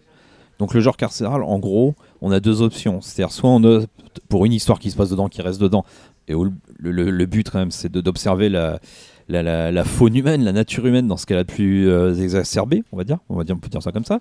Soit de, de faire un- une approche plus thriller en traitant de l'évasion. Et- c'est pour ça que je crois que je basculerai quand même du côté de Rainbow. J'ai repensé en préparant bien évidemment parce qu'en fait c'est un style quand même très balisé. Dans le manga on a Rainbow, coq de combat. Enfin on pense que c'est quand même des. Puis c'est pas n'importe quoi hein, en termes de manga. On a quand même le, Ouais, ouais. le haut du panier. Donc, et ce qui est intéressant, c'est que c'est un shonen qui arrive là-dedans, parce que je l'ai pas dit, mais c'est un shonen quand même, et qu'il arrive quand même à proposer autre chose. Mais je te laisse continuer. Bah là, ce qui est bien, je pense, c'est qu'on- euh, du fait surtout de la durée de cette série, c'est qu'on a les deux en fait. 29 tomes. Ouais, on a les deux et euh, euh, pour, pour essayer un peu de découper comme ça, euh, le, les projets d'évasion vont arriver euh, au bout d'une bonne, enfin une dizaine de tomes quand même. Les dix premiers tomes sont pas du tout consacrés à ça. Oui, c'est plutôt comment il va s'intégrer et comment il va lier des Bah, relations avec. euh, On découvre les gens quoi. Et euh, donc ça, déjà, moi, pour moi, oui, et un petit bonus, on a le monde extérieur. On s'en rend pas compte au début, mais le monde extérieur va avoir beaucoup d'importance. Il est bien développé.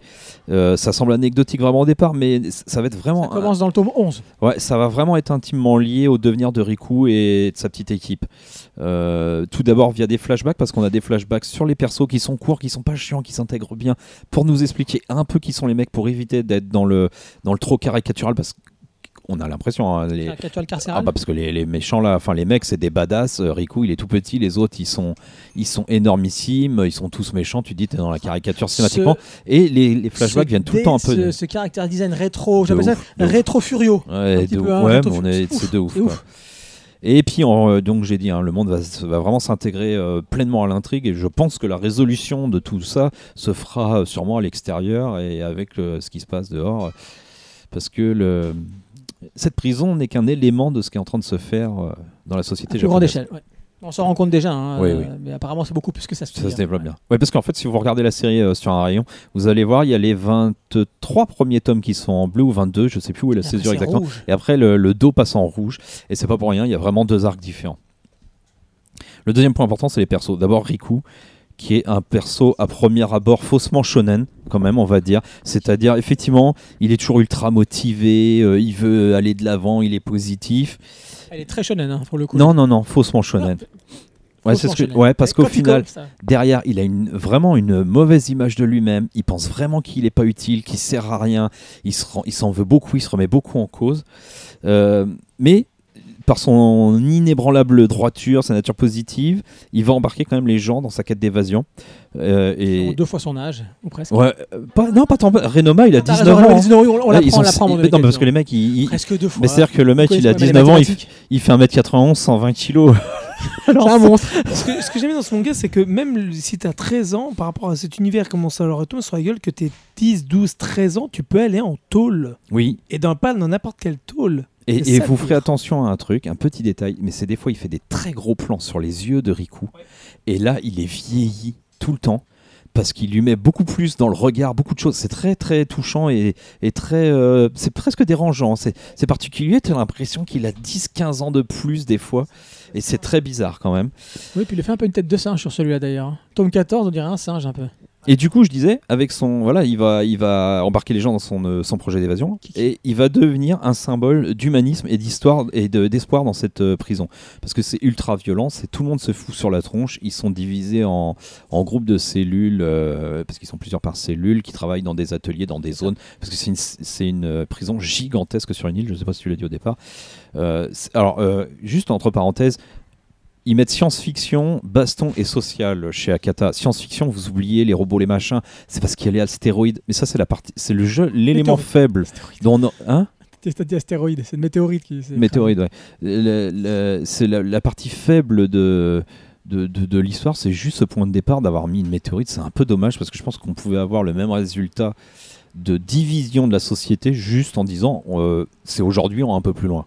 Voilà. On est en train de quitter Los faisant- Angeles 2000. euh, Oui, je pense qu'on aurait pu faire plus anticipation. Et du coup, il faut pas chercher de la, la baston sociale, oui, mais il faut pas chercher science-fiction trop. Non, on Ok, est tu, tu, tu- tôle du futur, c'est une tôle qui ressemble à maintenant, sauf qu'elle est gigantesque, et puis parce que c'est euh, démultiplié en, en, en violence et en population. Quoi. Et alors, il y a les autres persos. Au début, ils sont tous badass, euh, plus badass les uns que les autres, gigantesques, avec des gueules pas possibles, des tatouages, t'en veux-tu, en voilà. Ils doivent se faire chier à dessiner les tatouages, les mecs, à chaque fois. Des expressions de fou. Assistant tatouage. Parce qu'il y a un vrai, voilà, on l'a dit, hein, il y a un travail énorme sur les persos, sur les mouvements, les bastons et la violence. En passage, il y a des, il y a des, il y a quand même entre parenthèses, il y a des passages qui sont très hardcore. quoi. Enfin, il y, a- il y a un passage de torture. Torture, je l'ai lu une hein. fois, je l'ai pas relu deux fois, parce que je n'arrive pas là, les, les tuteurs là dans les angles machin, tu sais, j'y arrive pas. Et au, travers les, les relations qui entre le groupe qui va se former autour de Riku, l'auteur va mettre en avant une forme de virilité. Alors là, grimpez pas au rideau. Hein. Pas, Ah, Après ce que je viens de dire sur Ouais, bah, non, mais podcast Arukia, attention, ce on n'est est nullement opposé euh, au sexisme ou à autre chose. C'est, pas de la. Il peut existe- exister une virilité qui n'est pas de la misogynie intolérante. Donc pas du tout. C'est dans quelque. Voilà, dans l'amitié, dans la camaraderie. Ça, c'est des valeurs très très fortes qui sont développées là-dedans. Ouais. Non mais je déconne. Mais non non. Enfin voilà, si vous êtes sensible au thème de l'amitié, allez lire ça. Parce que le- la, la façon dont va se faire la relation entre Renoma qui est, et Riku qui sont ennemis au départ, qui vont se foutre sur la tronche littéralement, et euh, lui qui est un, molosse qui ne laisse rien trahir, rien passer, qui est sans froid, blindé de chez blindé, les adultes. et lui qui est un petit gueulard euh, optimiste et, et qui va aller de, l- qui va aller de l'avant et qui limite un peu tape sur le système par moment quand même Un peu quand même. quand même, parce qu'il chiale beaucoup aussi. Euh, mais comment, euh, enfin voilà, comment le grand va apporter de la force petit, comment le gris va entrer dans les, les petites interstices et failles du grand pour aller le toucher, et comment il va. euh, moi, j'adore la manière dont Renoma montre son amitié et son attachement à Riku à travers des petites choses, notamment souvent des grosses baffes dans la gueule, mais qui deviennent amicales au bout d'un moment. Et par moment, il dit une ou deux choses, et enfin, ils sont prêts à mourir l'un pour l'autre, et c'est super beau. Moi, il y a des passages, ça me, ça me bouleverse presque hein, dans ce manga là-dessus, quoi. Ah, si t'es dans l'amitié, la fidélité, le code de l'honneur, t'es dedans là. Et la camaraderie, parce que camaraderie. euh, il y a, il y a- des différents ça- niveaux, le reste de l'équipe. ça, ça me parle aussi. ouais. Parce que vous allez voir, au début, on vous présente des mecs plus bourrins les uns que les autres, et tu dis, Ah, ok, c'est des méchants, ah, puis ok, il va nous les intégrer comme euh, le shonen typique, c'est-à-dire le méchant devient le gentil dans l'équipe jusqu'au prochain méchant. Non, c'est pas ça. Et, parce que j'arrive au dernier point, très très fort, c'est l'écriture. Honnêtement, moi je nous voyais partir sur du feuilletonnage, ça va développer les bastons, les machins, euh, comme ça, en bourrin dans la, dans la prison, et j'étais très très surpris de voir alors je sais pas si c'est très pensé dès le départ ou il se retombe très très bien sur ses pieds qu'il est très cohérent l'auteur, mais toujours est-il que tout ce qui est, je dirais à peu près dans les dix premiers tomes, c'est une partie d'échec quoi. Il pose ses pions pour plus tard le mec et ça c'est vraiment impressionnant comment il retombe dessus. Très clairement je pense que le deuxième arc rouge était pas autant pensé dès le départ, ça ça me paraît peu probable, mais ça reste bien écrit et cohérent et il utilise toujours bien ses rebondissements, ses persos, ses nœuds dramaturgiques, tout ça. Moi ça me plaît quoi. Je spoil ou je spoil pas sur ce qu'est la fin de l'arc bleu? Peut-être pas quand même. Non, hein. non. Pas quand même. Mais parce que Stan, lui, il me dit toujours ouais, mais moi ce qui me fait chier, c'est que moi j'aime bien, c'est quand il s'évade. Oui, mais le problème c'est que c'est pas exactement quand il s'évade. J'aime quand dans, dans le récit carcéral, il y a un après et qu'il se passe autre chose à l'extérieur. sauf que moi je lui réponds, le reste c'est que s'il s'évade trop tôt, eh ben t'as plus rien. C'est Prison Break. Non, dans Rainbow, fin de dans saison, Rainbow- dans. Rainbow, T'as il y a toujours un aller-retour entre la prison euh, juvénile et l'extérieur. Ça C'est va, ça se- qui est intéressant. ça va se développer différemment ici, mais ça va se développer avec le reste du monde. Il va réussir à garder cet esprit carcéral tout le long. C'est très très bien. C'est très nuancé. hein. Fran- Franchement, je tiens à le dire vraiment, il a très nuancé ses persos. Et, et on, enfin voilà, tous les mecs qui paraissent des brutes épaisses, on va apprendre à connaître leurs faiblesses et tout. Donc euh, voilà. Euh, Il y a une intrigue euh, principale hein, qui va être développée en fil rouge sur tout le long, qui est, qui est en rapport avec le grand méchant, qui est ce préfet Kidoin qu'on a dit Oh là là, qui est le grand méchant et, la manière dont ça va s'entrelacer avec le récit extérieur, c'est-à-dire c'est- au bout d'un moment ça ne va plus être que le que des flashbacks sur les persos, ça va être un peu de la vie des gardiens, ça va être le reste du gang des prisonniers, ça va être ce qu'est en train de prévoir euh, le préfet dehors, et on va relier tout ça, et le devenir euh, de Riku, je pense, est intimement lié à la société entière, il va se passer quelque chose. Il faut y aller. de chaleur. Il a un sens. euh, je, pour finir, je dirais qu'il a un sens euh, du rythme euh, assez bon, moi je trouve. C'est-à-dire qu'il y a des tomes, ça va être action, mais tu les lis d'un coup et t'en prends plein la tronche, ça déboîte dans tous les sens, particulièrement à la fin de l'arc bleu. Vous en doutez bien, c'est la fin de l'arc, c'est que c'est un peu en apothéose. Et euh, par contre, il sait ralentir sans qu'on s'ennuie, c'est faire des moments plus humains, s'attacher à ses persos. Enfin voilà, bref, allez-y quoi. Je trouve que ce qui est dommage, c'est que cette série euh, pas assez mise en avant. Moi, je suis, j'a- visiblement, les séries que j'aime bien, alors je fais pas exprès, hein, mais euh, soit Space Brothers, I Am Hero, ça. Ouais, mais non, justement, quoi. Et c'est, mar- les- ne marche pas, c'est con. guitaristes. Non, mais il y a des trucs qui marchent encore moins que ce que j'aime. hein. Mais euh, cette série mérite beaucoup mieux et, et d'être beaucoup plus vendue. Allez-y, quoi. Vous allez prendre du plaisir avec de l'action. Et si vous voulez un vrai héros humaniste, et pas juste euh, un héros euh, shonen euh, volontaire, mais vraiment humaniste, parce que moi j'ai discuté avec une nana sur Instagram que je connais pas et avec qui j'ai jamais reparlé, mais on a échangé trois mots sur Riku, et les premières choses qu'elle me dit, c'est qu'elle dit, c'est les valeurs humanistes que transmet ce manga, quoi. Ben ouais, Ben ouais, mon j'ai pas appelé mon chien pour rien. Riku, quoi. Il veut que son chien se fasse mal. Ouais, mais je, moi je veux qu'il soit humaniste, mon Ça se chien. vend comment, Nico? Alors malheureusement, Riku se vend mal, Bah pas ouais. particulièrement bien, et en fait c'est vraiment sur conseil de notre part quand on essaie de mettre en avant. Et malheureusement, tout le monde ne peut pas vraiment accéder à ce genre de type de manga. La plupart des de, de lectorats qui sont shonenisants, bah c'est pas sur quoi ils vont se lancer. Et ceux qui sont sur le seinen, avoir une série qui soit aussi entre guillemets longue, qui fasse euh, là plus d'une trentaine de tomes. Donc le problème, il est là, c'est que ça bloque la plupart du temps. Et les gens qui sont dessus sont devenus un noyau très dur autour parce qu'ils sont euh, fans et, Ah ouais, et ils en veulent et euh, ils ont toujours besoin de savoir tout ce qui va se passer ils sont attachés au personnage Ah oui. ils sont euh, c'est c'est c'est tout ce qu'il y a derrière qui est très très fort mais malheureusement en termes de vente c'est malheureusement pas ce qui euh, se met plus en avant et mais Et puis ils feront plus de contre, promo là, arrivé au tome euh, Voilà, on 29, est d'accord. c'est fini. mais hein. Akata, le fait que ce soit chez Akata, je trouve que c'est quand même déjà quand même relativement, bah, c'est super bien que ce soit eux. Mais le souci, bah, c'est ça, c'est que ça, ça se vend pas. Et c'est Dessin de folie. Et, et en plus, ce qui est vraiment bien, pense- là, ouais. juste pour rebondir un tout petit truc sur, sur ce que tu as dit, pour, pour vraiment appuyer dessus, ce qui est vraiment bien, c'est qu'à chaque fois, tu as envie de lire la suite pour deux raisons l'intrigue et les persos. Et Mm. des fois, tu as l'un ou l'autre. C'est rare d'avoir les deux. Et là, tu as vraiment les deux. Quoi. Non, je pense que pour relancer la, la série, il faut qu'il fasse ce qu'il voulait faire au début. Hein. Oui, il faut qu'il prenne un rappeur. hein. oui, il voulait faire la promo du, de la série euh, en, faisant un lancement. euh, Enfin, euh, co- euh, je cherche euh, un mauvais terme, enfin, enfin, enfin, en faisant ça avec un rappeur, quoi. Puis ça- je sais pas qui ça devait être, mais ça, Non, parce qu'il l'a pas dit. ouais. Mais Mais en fait, le truc, le truc c'est que lui, qui, pourquoi il était marché. content de, de publier ça Parce que voilà, euh, pour ceux qui connaissent Akata avec son, son patron Dominique Verlet, c'est que c'est quelqu'un qui est engagé. C'est-à-dire que il, pense que quand tu lis un manga, il faut qu'obligatoirement qu'il y ait une cause sociale, euh, politique ou pourquoi pas engagé. Moi j'aime bien aussi quand euh, on fait pas que de l'art pour de l'art.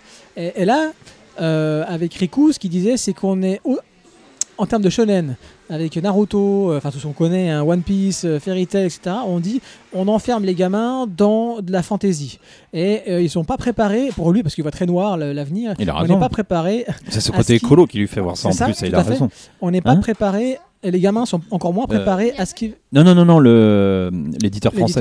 Il dit les gamins sont pas préparés euh, en lisant ces shonen là à ce qui va leur arriver. Donc moi, quand j'ai lu Riku, euh, voilà, prison 13 ans à la dure, euh, qui se laisse pas faire, parce que c'est quand même un message très positif malgré tout. Hein. C'est pas du tout nihiliste ni euh, victi- on n'est pas dans la, dans la victimisation du tout. Au contraire, le mec il s'en prend plein la tronche, mais il se relève tout le temps et il lutte et il bat et il se bat. Et Dominique Verlet, c'est ce qu'il Verlet, c'est ce qu'il voulait mettre en avant avec ce manga là. Donc après, effectivement, je pense que pour relancer la série là, pour parce qu'il a peut-être besoin d'un un petit coup de projecteur. C'est vrai qu'il aurait peut-être euh, payé euh, un rappeur, j'en sais rien, pour relancer le truc parce que le rap. euh, Gims, non, bah non, pas, c'est pas. qui ne s'appelle plus Non, hein, l'image-. L'image, Ne va pas. euh, Non, bah, bien sûr avec que non. Un Booba ou. Non, d'ailleurs, mais juste à ce propos-là, parce la que. squale, la squale, là, je sais pas quoi. Il y a Non, eu des, il y a une interview de Marc Verret où justement, je reviens là-dessus, c'est pour ça que j'en avais parlé. il- il- je l'ai appelé comment Marc. Ouais, allez. Euh, Jean-Pierre. Euh, je sais pas pourquoi. moi. Il- Enfin voilà, il défend une idée de virilité qu'il y a dans ce manga-là, et il y a des gens qui ont fait des contresens sur ce qu'il a dit. Ah oui, tu me disais. Alors d'abord, je pense que s'il y a un éditeur qu'on sait ce qu'il pense, c'est bien lui, parce qu'il a une ligne éditoriale plus puissante et plus déterminée et beaucoup plus précise que plein d'autres, euh, notamment sur des sujets sociétaux. Donc je pense qu'on peut pas l'accuser de certaines choses. C'est pas parce que il dit on fait des bonhommes qui savent euh, se défendre et qui sont virils que ça veut dire que si t'es pas ça, enfin, enfin qu'il faut opposer à cette idée-là une forme d'homophobie quoi. De, enfin, je veux dire voilà, c'est pas parce que si t'es pas euh, ce bonhomme-là qui dit et encore faut le- vraiment lire le manga pour comprendre ce qu'il dit, hein, parce que il est pas en train de te dire tu es un bonhomme qui casse tous les gueules à sa femme. hein, c'est pas ce qu'il dit. T'es pas obligé d'être sexiste, homophobe. T'es pas une tapette ou quoi si t'es pas ça. Lui, il est en train de, enfin voilà, bon bref, on fait des raccourcis qui sont un peu stupides et puis qu'on c'est de la fausse indignation euh, co- continue de toute manière ces trucs là pour faire chevalier blanc. Mais c'est très dommage. Ouais. c'est di- alors disons que c'est un petit gars qui n'en veut alors voilà. Inès, alors genre les déchiens. Petit Ça gars qui n'en veut. dérangé, toi, la virilité? Non, ça va. Euh, le seul truc, en fait, euh, alors au début du manga, j'ai- j'étais, euh, j'ai pas été fan euh, dans le sens, c'était surtout euh, l'arc entre guillemets parce que c'est très court euh, où tu as l'autre bastion qui va frapper le bastion 27 ou 37 et euh, bah, tu as le petit Riku qui, qui se met en entre et qui se fait taper taper taper Et il, Ah, se et, et il continue de se relever tout le temps, tout le temps, tout le temps. C'est ça, ça, ça reste un shonen. Ça, sa personne euh, C'est shonen. c'est ça l'idée du truc, c'est que euh, peu, peu importe ce qu'on te mettra dans la gueule, c'est si tu te relèves et que tu continues à avancer, c'est là où tu changeras les choses. C'est pas en pliant et en Oui, restant oui. à terre que tu changeras. C'est ça, cette vérité-là qu'on Oui. peut, voir. ouais. Oui, évi- oui, évidemment. Euh, sauf que sur le coup, bah, j'ai trouvé ça bah, du coup lourd parce que bah, c'est vraiment un personnage typique shonen et je trouve ça un peu hum, pour son âge en fait, c'est ça m'a dérangé Oui. en fait. Alors, je suis. C'est le fait que J'étais sûr que tu allais dire. En fait, par rapport à l'âge, c'est aussi par rapport à l'âge où il a vécu. Il n'a vécu que dans ce monde où drogue, oui, euh, violence et compagnie a existé quand il était dans l'autre côté du mur, où lui il jouait avec euh, une boîte de, comment ça s'appelle, un bidon de, de, de, de Oui, oui. lessive avec euh, deux trucs pour faire les roues, et qui est de l'autre côté, il voit le gamin qui joue sur son gros truc vé- véhicule et qui se fout de sa gueule parce qu'il a ça. ouais. Et c'est toute cette violence qu'il a vécue. Et qu'est-ce que tu fais quand tu vis dans cette violence? Tu l'acceptes ou tu la combats? Lui, il a décidé de la combattre. oui, ça, ça, ça me va. C'est juste qu'au bout d'un moment, quand tu te prends Positivement et pacifiquement. ouais. C'est juste que t'as des mecs de 200 kilos face à toi, ils te, ils te foutent des torgnoles et lui il est, il est- il est presque comme ça et puis bah, il se relève tout le temps. tout le temps, tout le temps, tout le temps. Non, mais t'as Et vu j'ai- l'état j'ai dans trouvé- lequel il est. En fait, j'ai trouvé ça lourd en fait, euh, vraiment qu'il se relève tout le temps, tout le temps, alors que bah, normalement dans, la- dans la vraie vie ce serait pas ça en fait.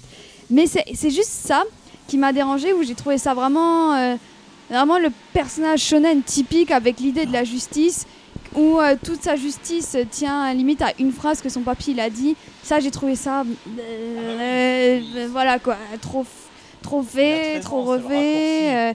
c'est c'est vraiment, c'est vraiment ce point-là qui m'a dérangé et j'étais en mode oh là là, qu'est-ce que je lis? C'est, c'est pas ce qui me plaît. Mais après, mais après, qu'est-ce que c'est bien? Qu'est-ce que il y a tellement, il y a des intrigues qui se font. Les personnages, comme tu as dit, ils sont tous, ils ont tous leur caractère qui fait qu'on s'attache euh, un, coup- un, coup à lui, un coup à lui, etc. Il y a vraiment euh, les personnages secondaires sont écrits euh, de manière, euh, enfin c'est- ils sont pas déla- délaissés en fait, c'est ça, c'est ça le, truc. Ils sont pas du tout délaissés et des fois on a des, euh, petits moments où on va s'intéresser à tel personnage, par exemple euh, au moment de l'anniversaire, etc. Ça j'avais beaucoup aimé. Euh, j'aime beaucoup euh, le tatoueur en fait, bien sûr celui euh, qui était un ancien bah, Furio. Ça j'avais très bon personnage. Enfin vraiment, il y a des personnages secondaires qu'on adore. Tandis que le personnage principal, c'est vrai que c'est lui où on a tendance un peu à pêcher. Enfin, qui est, euh, on l'aime bien, hein. surtout qu'au début je l'aimais pas, mais après c'est vrai que j'ai commencé à l'apprécier, mais c'est vrai qu'il est carrément casse-couille et qu'au niveau des autres personnages, il y a plus d'intérêt à avoir un peu. C'est lui qui arrive à, à- qui révèle les autres. Oui, c'est ça, oui, c'est ça, j'allais le Par dire. sa simplicité, il révèle les autres. Voilà, Ouais. il a... Oui, sans, sans, sans lui, les autres personnages ils seraient restés En fait, comme ça. la seule chose qu'il est en lui qui force l'admiration des autres, qui va changer les autres, c'est son courage de dire non et de se relever peu importe l'adversité et la difficulté qui est en face. Et de faire ça, les autres qui ne jurent que par la violence et que par l'imposer imposer aux autres se révèlent en disant ben non, il y a peut-être d'autres visions. Et effectivement, si j'en suis là, c'est pour telle raison. Donc, euh, essayer de rechanger ou de, de voir. Mais je trouve qu'il y a quand même une, une petite écriture assez inégale où d'un côté on a des personnages pas forcément clichés en fait et on a le personnage principal très shonen. Et je trouve que ça, fait- ça fait un peu oui évidemment ça fait mais c'est un peu une un peu une faiblesse en fait. Euh, quoi d'autre à dire? Bah surtout l'humour hein. putain l'humour euh, il est drôle. Surtout euh, il y a il y a vraiment une scène qui m'avait vraiment fait rire. C'est quand à un moment euh, t'as t'as la t'as la docteure qui fait du bouche à bouche. Euh, je crois que c'était à Riku et sinon t'as tous les autres prisonniers qui tombent. toute la cour qui tombe qui oh, j'ai besoin d'aide aussi etc ou même avec euh, le personnage euh, qui où les cochons pour lui c'est vraiment toute sa vie. le cuisinier est vraiment très drôle. Enfin c'est vraiment il y a vraiment un humour bah, très viril mais euh, jamais mauvais dans le sens sexiste ou un truc comme ça. Enfin vous voyez on on n'a pas du tout on a on n'a pas du tout ça et euh, c'est vrai qu'on a ça se laisse lier on- c'est juste le début peut-être accrochez-vous euh, si ça vous gonfle au bout d'un moment, les persos shonen qui, qui ont aucun muscle mais qui se relèvent par la force euh, de la conviction, de la justice, de ce que euh, papy il a dit euh, telle journée, nanani nanana. Enfin bref, l'idée de la vengeance. C'est vrai que si ça au bout d'un moment, comme moi, ça vous gonfle, continuez quand même, vous verrez bien.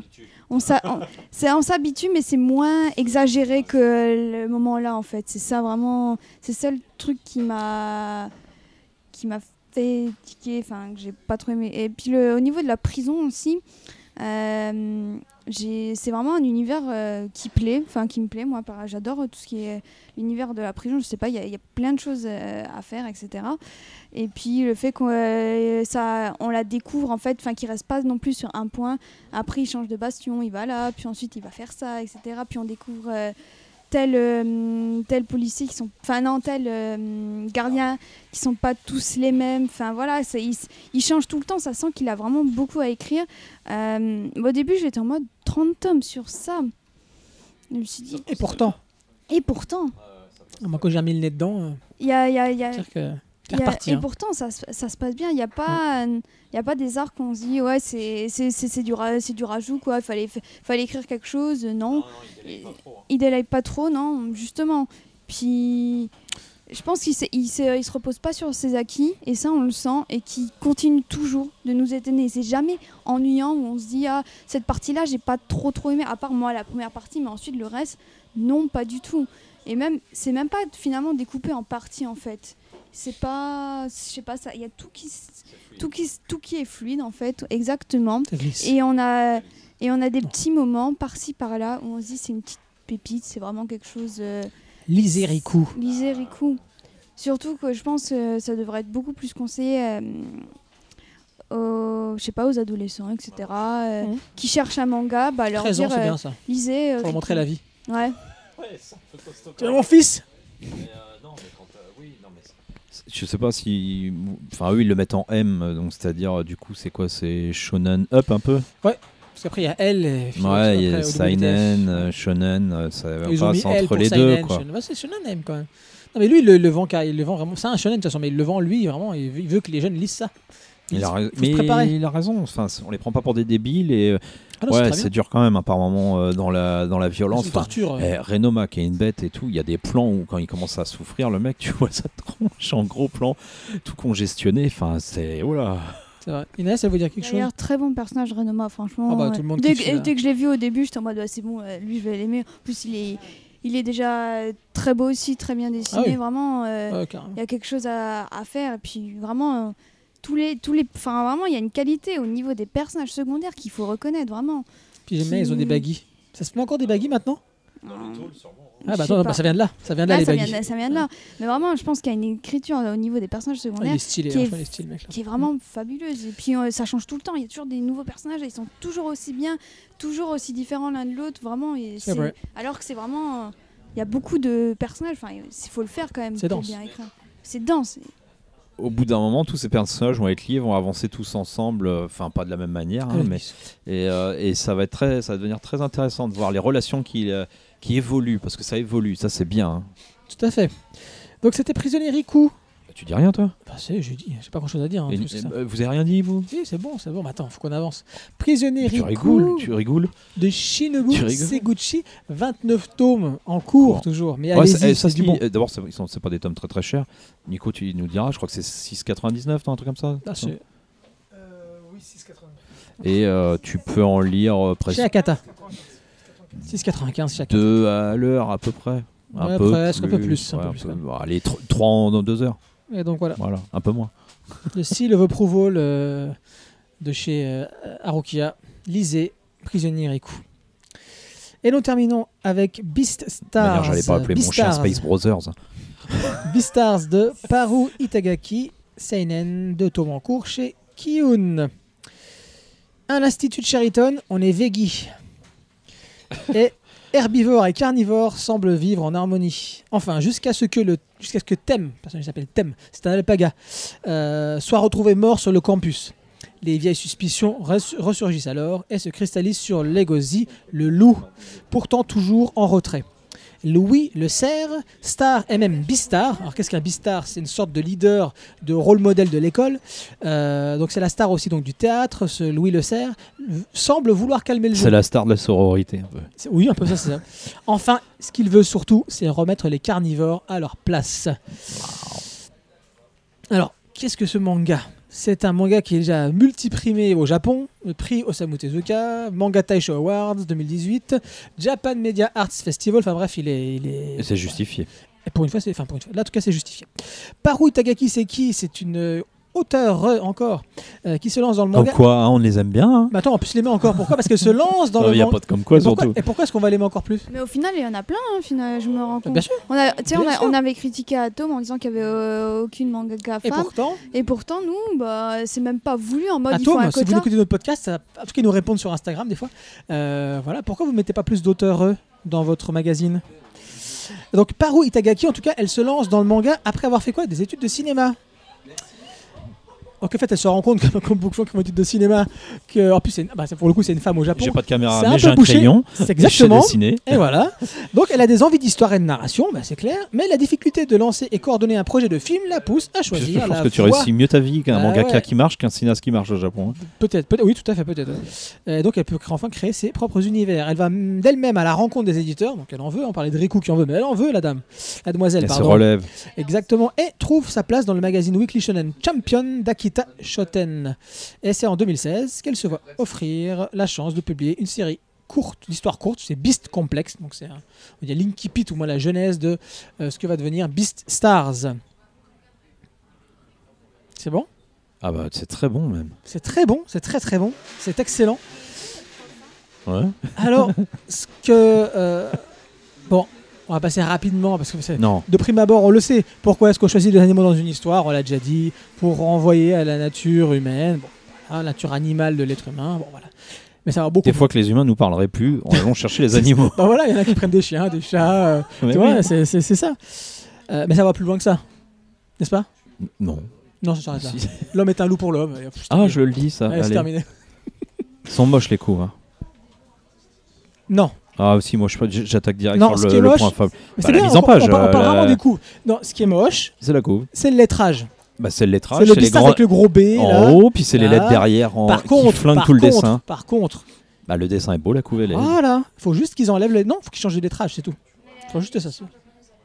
Oui, pareil. Ouais, non mais il faut qu'ils enlèvent tout le lettrage. C'est-à-dire le, le gris, le titre et le gros B tout pourri là-haut. Là. C'est vrai. On est d'accord. Mais c'est bien de parler des coups parce qu'on en parle rarement. Tout à fait. Euh, donc l'eau l'homme est un loup pour l'homme. Ouais, non, bah, voilà. euh, Non, euh, pas Non, mais c'est juste pour. Non, mais c'est juste pour dire que c'est pas ça le plus important. Ah si si si. Vas-y. Ah non non mais vas-y. hein. Ah, bah, non, vas-y. Ah bah moi je commence pas par là. C'est Non, pas- Il aime pas rebondir. Il aime pas rebondir. Mais si si. Non, ce que je veux dire, c'est qu'en plus d'utiliser une certaine forme d'anthropomorphisme qui renvoie le lecteur à la nature bestiale, c'est que là où ça a une deuxième dimension, c'est par l'utilisation du théâtre. Et ouais, Et ça, la bonne idée. je m'y attendais pas. Enfin, je me on s'y attend pas quand tu commençais, tu dis ah ça parle de théâtre en fait. Et ça va plus loin que ça Enfin il faut mettre tout de suite. Ils sont dans le club de théâtre, faut le dire, hein, parce que c'est Oui. pas. Excusez-moi, oui, oui. C'est dans- Ouais. c'est- c'est- je l'ai je l'ai pas cité, j'ai pas dit que c'était dans une école. Si, je l'ai dit. Ah bah si je pense. Ouais, oui. c'est ça. C'est dans une école, si. et plus particulièrement, on se, on se sent beaucoup Sur le sur club de théâtre. le club de théâtre. Voilà. Et euh, avec ce cerf hein, qui est le leading role dans la pièce de théâtre et qui va un petit peu manipuler tout le monde, hein, c'est vraiment ça. Euh, Ouais bah lui il arrive plus qui va tard tout décider. quand même. Oui, est-ce que tu veux que tu veux que je raconte tout depuis le début? Non. Non. Mais le- disons le personnage principal c'est le loup quoi. Les les les go- Gozi. Les Gozi tu l'appelles? Ouais, c'est son nom. Je sais pas, il y a un H. Les Ah. gauchis. Les gauchis, d'accord. Moi j'avais lu les gauchis, peut-être que je l'ai oublié. Non, Euh, mais je me demande s'ils mettent un H tout le temps. J'ai un doute, tu mets un doute là. Il y a un H tout le temps? Bah, écoute, quand j'ai préparé le truc, moi j'ai les Les gauchis. Les gauchis. Ouais, les gauchis. 17 ans. Sur mon t-shirt spécial, le Oh là c'est là. marqué des gauchis On avec ne parle pas de ça, il est terrible Ouais, ce il en a un t-shirt. pour lui, on en a pas nous. Fait pas Bah pourquoi on en aurait parce qu'on en veut. ah bah, D'accord. on C'est n'est pas pas, la- li- c'est on pas n'est la- pas c'est libraire, mais d'accord. Bah Kiwoun, si tu nous entends, euh, monsieur Kiwoun, on en veut. C'est ça. Euh, Elle aime. Parce qu'on on- on parlait de, ren- on parlait de renvoi avec l'anthropo- avec l'anthropomorphisme, ce que apparemment vous allez plus euh, développer, parce que je ne l'ai pas développé, j'ai juste dit, bon, euh, Il peut qui me vous voit maintenant parce que vous, bah, je sais pas. Ah ouais. Parce que moi je le saute, j'ai pas envie de parler de ça, j'ai envie de parler du théâtre, parce que moi je m'attendais pas à ça. Je m'attendais pas à ce que le théâtre soit utilisé avec autant de résonance. Et, puis en plus on est vraiment dans, dans, dans- la tragédie. Euh, et puis voilà, c'est vraiment euh, le théâtre qui renvoie complètement à l'intériorité des, des personnages, qui leur, leur rôle en fait, le rôle qu'on leur fait jouer, donc le cerf leur fait jouer. Les renvoie complètement à l'intériorité. Puis il y avait une séquence, euh, c'est du spoil en parler, une séquence Ouais. de fou entre un tigre et Legoshi. Mais tu peux en parler, moi ça me dérange pas en critique. Bah non, mais juste on ça. pas. Je dis qu'il vraiment, euh, bah, il- tu vois à quel point il, il essaie de, de- le, le cerf essaie de, de, de manipuler Legoshi. Et comment lui résiste jusqu'à un certain point, mais comment vraiment tu vois, tu vois euh, le, le- qu'il a toujours ça en lui. Donc c'est ce que l'auteur nous dit, c'est qu'à un moment donné, on a tous en nous ces, ces- ces pulsions négatives, comme le pouvait le dire le grand auteur de Jagan, mais que on peut quand même réussir à les maîtriser jusqu'à un certain Avec du caca LSD. Caca LSD. N'importe quoi, ils sont fous ces gens. Euh... Ouais, c'est marrant, tu parles pas plus de Legoshi, putain. c'est- Enfin, pardon, c'est la pièce centrale quoi. Bah parle-en, vas-y. Non, non, mais. Ah, moi je suis dans, moi je suis pas dans un monologue là, je suis vraiment. Allez-y, allez-y, hein, parce que euh, allez-y, allez-y. Si vous voulez m'inter- m'int- m'interrompre comme ça, on termine plus vite. Ah bah d'accord. bah moi, j'ai. Moi, c'est très bon, lisez-le. moi, c'est la, quasiment première, que du bon. la première chose que j'avais marqué, c'est que c'était un bonheur à lire. Vraiment. D'abord, euh, je tiens à dire que j'aime beaucoup en général Kiun, mais ça fait quelques mois que je sais pas, moi ça, Ça, me. dit-le, t- surtout que tu nous le dis ça. Bah ouais, je trouve qu'il y a plus grand chose. Enfin voilà, ça me. Bon. Il manque d'un vent de folie. Et bah là, voilà. Ça, c'est ce qu'on attend. Ça et. Et Bah City Hunter, ah, merde. Depuis le début, il nous en parle et quand il faut le dire, il nous en parle plus. quoi. c'est ça. Non, on m'a dit de pas en parler, donc j'en parle plus moi. donc, euh, On en reparlera. Alors c'est ça. Vas-y. Non, mais moi, j'ai- ouais, mais en plus, eh, je vais dire, quand Moi, j'ai je préfère la lapine. Moi, j'ai vu les coups. Ouais, j'ai vu les coups. Ah ouais, ouais. Couvre 3 dans le but Attends, 3. moi, j'ai vu les coups pas très belles. ouais, voilà. Moi, j'aime c'est le côté allégorie de la société euh, Ah oui. humaine à travers justement ces animaux qui sont aussi utilisés pour certains moments comme une sorte de fable, m- même pas tout à fait Puis à fable de contre-pied, mais quoi. presque à contre-pied sur des fables de La Fontaine, sur différentes choses. Et c'est extraordinaire, vraiment euh, chapeau. Ouais. Bah moi je disais, j'ai feuilleté et c'est qu'enfin quand tu feuillettes, tu te fais pas trop une idée de l'histoire et tu trouves pas ça fou. C'est ça. Euh, mais j'avais envie, hein, de toute manière. Et, euh, et puis en plus, ouais, voilà, on a la référence ultime en esthétisme des animaux qui est Black Sad. Alors c'est une BD franco-belge, mais je vous conseille au moins d'y jeter un petit œil parce que ça c'est vraiment splendide.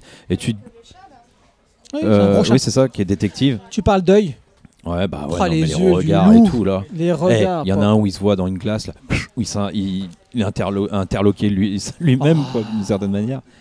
Il est souvent prostré. La, la séquence où il est prostré avec la. Quand il défend la, le petit, lapine là, c'est fou. Mais en fait, voilà, moi ce que j'avais marqué tout de suite après, c'est qu'on va de surprise en surprise et de bonne surprise en bonne surprise dans ce manga. quoi.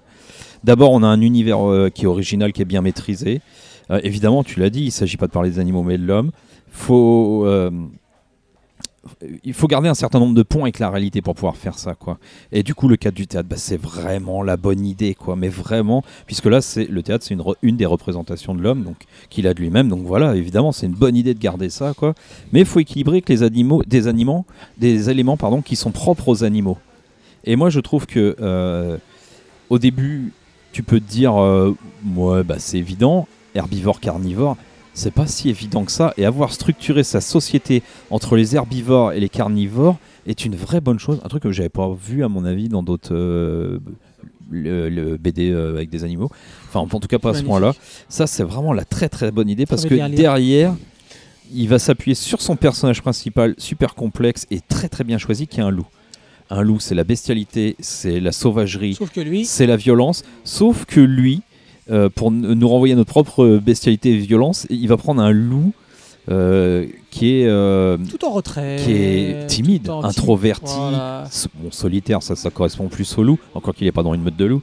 Et là, l'homme est un loup pour l'homme, tu l'avais dit, hein, ça, ça, ça nous renvoie bien. à- Nietzsche Et, et- et- et effectivement, je pense que ce- cet auteur fait partie de ceux qui- Ah, qui voient ça comme ça et qui considèrent aussi que dans la nature humaine, il y a une partie violente. Parce que sinon, il n'aurait pas choisi le loup, je pense. Il aurait pris un renard, par exemple, comme personnage principal, qui est très flatteur. Si tu prends le loup, c'est que tu considères que dans l'homme, il y a euh, quelque chose un peu de fourbe quand même. il y a quelque chose dans notre nature qui est, qui est- il y a une violence, voilà, qu'est-ce qu'on en fait après hein? C'est, c'est ça, c'est ça la question. Et là, euh, ben voilà, là, avec ce loup introverti, en apparence pour les autres, parce que nous, on a accès à ce qu'il pense, et là, on voit tout le combat intérieur qu'il a en lui-même, parce que tu l'as dit, ils sont véganes. Il a, faut pas toucher un, un herbivore, y compris si loup carnivore. Ouais, et là, tu as tout son combat, et il nous fait explorer tout son, son combat intérieur, sa, ses, ses- ses atermoiements, comment il est tiraillé, ses pulsions. Et ça, c'est génial. Pour moi, c'est pour ça que c'est plus que le théâtre, plus que tout, c'est le personnage du loup et de ce qui se passe à l'intérieur de lui, ce rapport avec cette lapine euh, qui, est- qui va lui plaire un peu, qui est dessinée avec ses tout petits traits fragiles. Et non, je le dis pas tout de suite, je le dirai plus tard parce que. Hein Pas Oh, tellement fragile. Elle, Ces elle- traits, ils sont. elle est dessinée fragile, mais elle est Ouais, pas ouais, fragile. ah oui. Ah oui, mais je- moi je le dis pas. Moi, je l'ai dit. Oh Ah. ah bah si vous avez entendu de loin, vous êtes spoilé.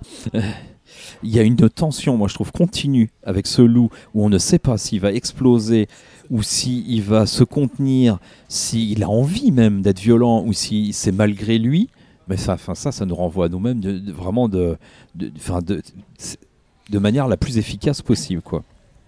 Et surtout, moi je pense quand même que la grande force du manga, c'est l'émotion parce qu'il y a beaucoup, beaucoup d'émotions quand même dans ce manga. C'est très, très sensible. Moi, j'aime beaucoup. Il y a des faiblesses aussi, mais on s'en fout. Moi, j'en parle même pas. Tant pis, ouais, c'est une première œuvre, donc on voit hein, bon, ce qu'il peut y avoir comme faiblesse, mais ça, on s'en fout. Et il faut conseiller d'acheter les deux d'un coup, moi, je dirais. Oui, je vais faire plaisir à sorti, hein. En disant ça. Mais euh, si vous achetez les deux des du vous allez vous faire balader comme vous l'avez pas vu venir. Non, non, c'est au début du 2 surtout. C'est pour ça qu'il faut les deux d'un coup. Et euh, je pense que l'auteur là a un bon projet de ouf. J'espère que ça va être bien développé comme il faut, que ça va aller là où il faut, que ça va toujours être aussi bon par la suite. Mais euh, faut pas rester sur ses acquis dans, en lisant ce manga parce que on se fait trimballer et puis on se fait réfléchir. Enfin, ça nous fait réfléchir et vraiment une très très bonne réussite et très beau. Nico? Bon, déjà, tu as, quasiment tout dit, donc moi je vais rajouter juste peut-être les anecdotes, parce que si je devais reprendre, je dirais juste que j'ai adoré. Pour moi, c'est le manga de l'année, c'est celui-ci, voilà, c'est Beastar, il est en haut, c'est le premier, c'est pour moi le must de cette année actuellement. J'ai pas encore. Alors, je dis actuellement parce que là, comme je leur ai dit, Le mois de février. pour le mois de février. Et je leur ai dit, le, le truc, c'est que malheureusement, il y a tellement de bons trucs qui vont arriver. J'ai tellement envie de lecture. Cette année, ça va être un festival de super nouveautés.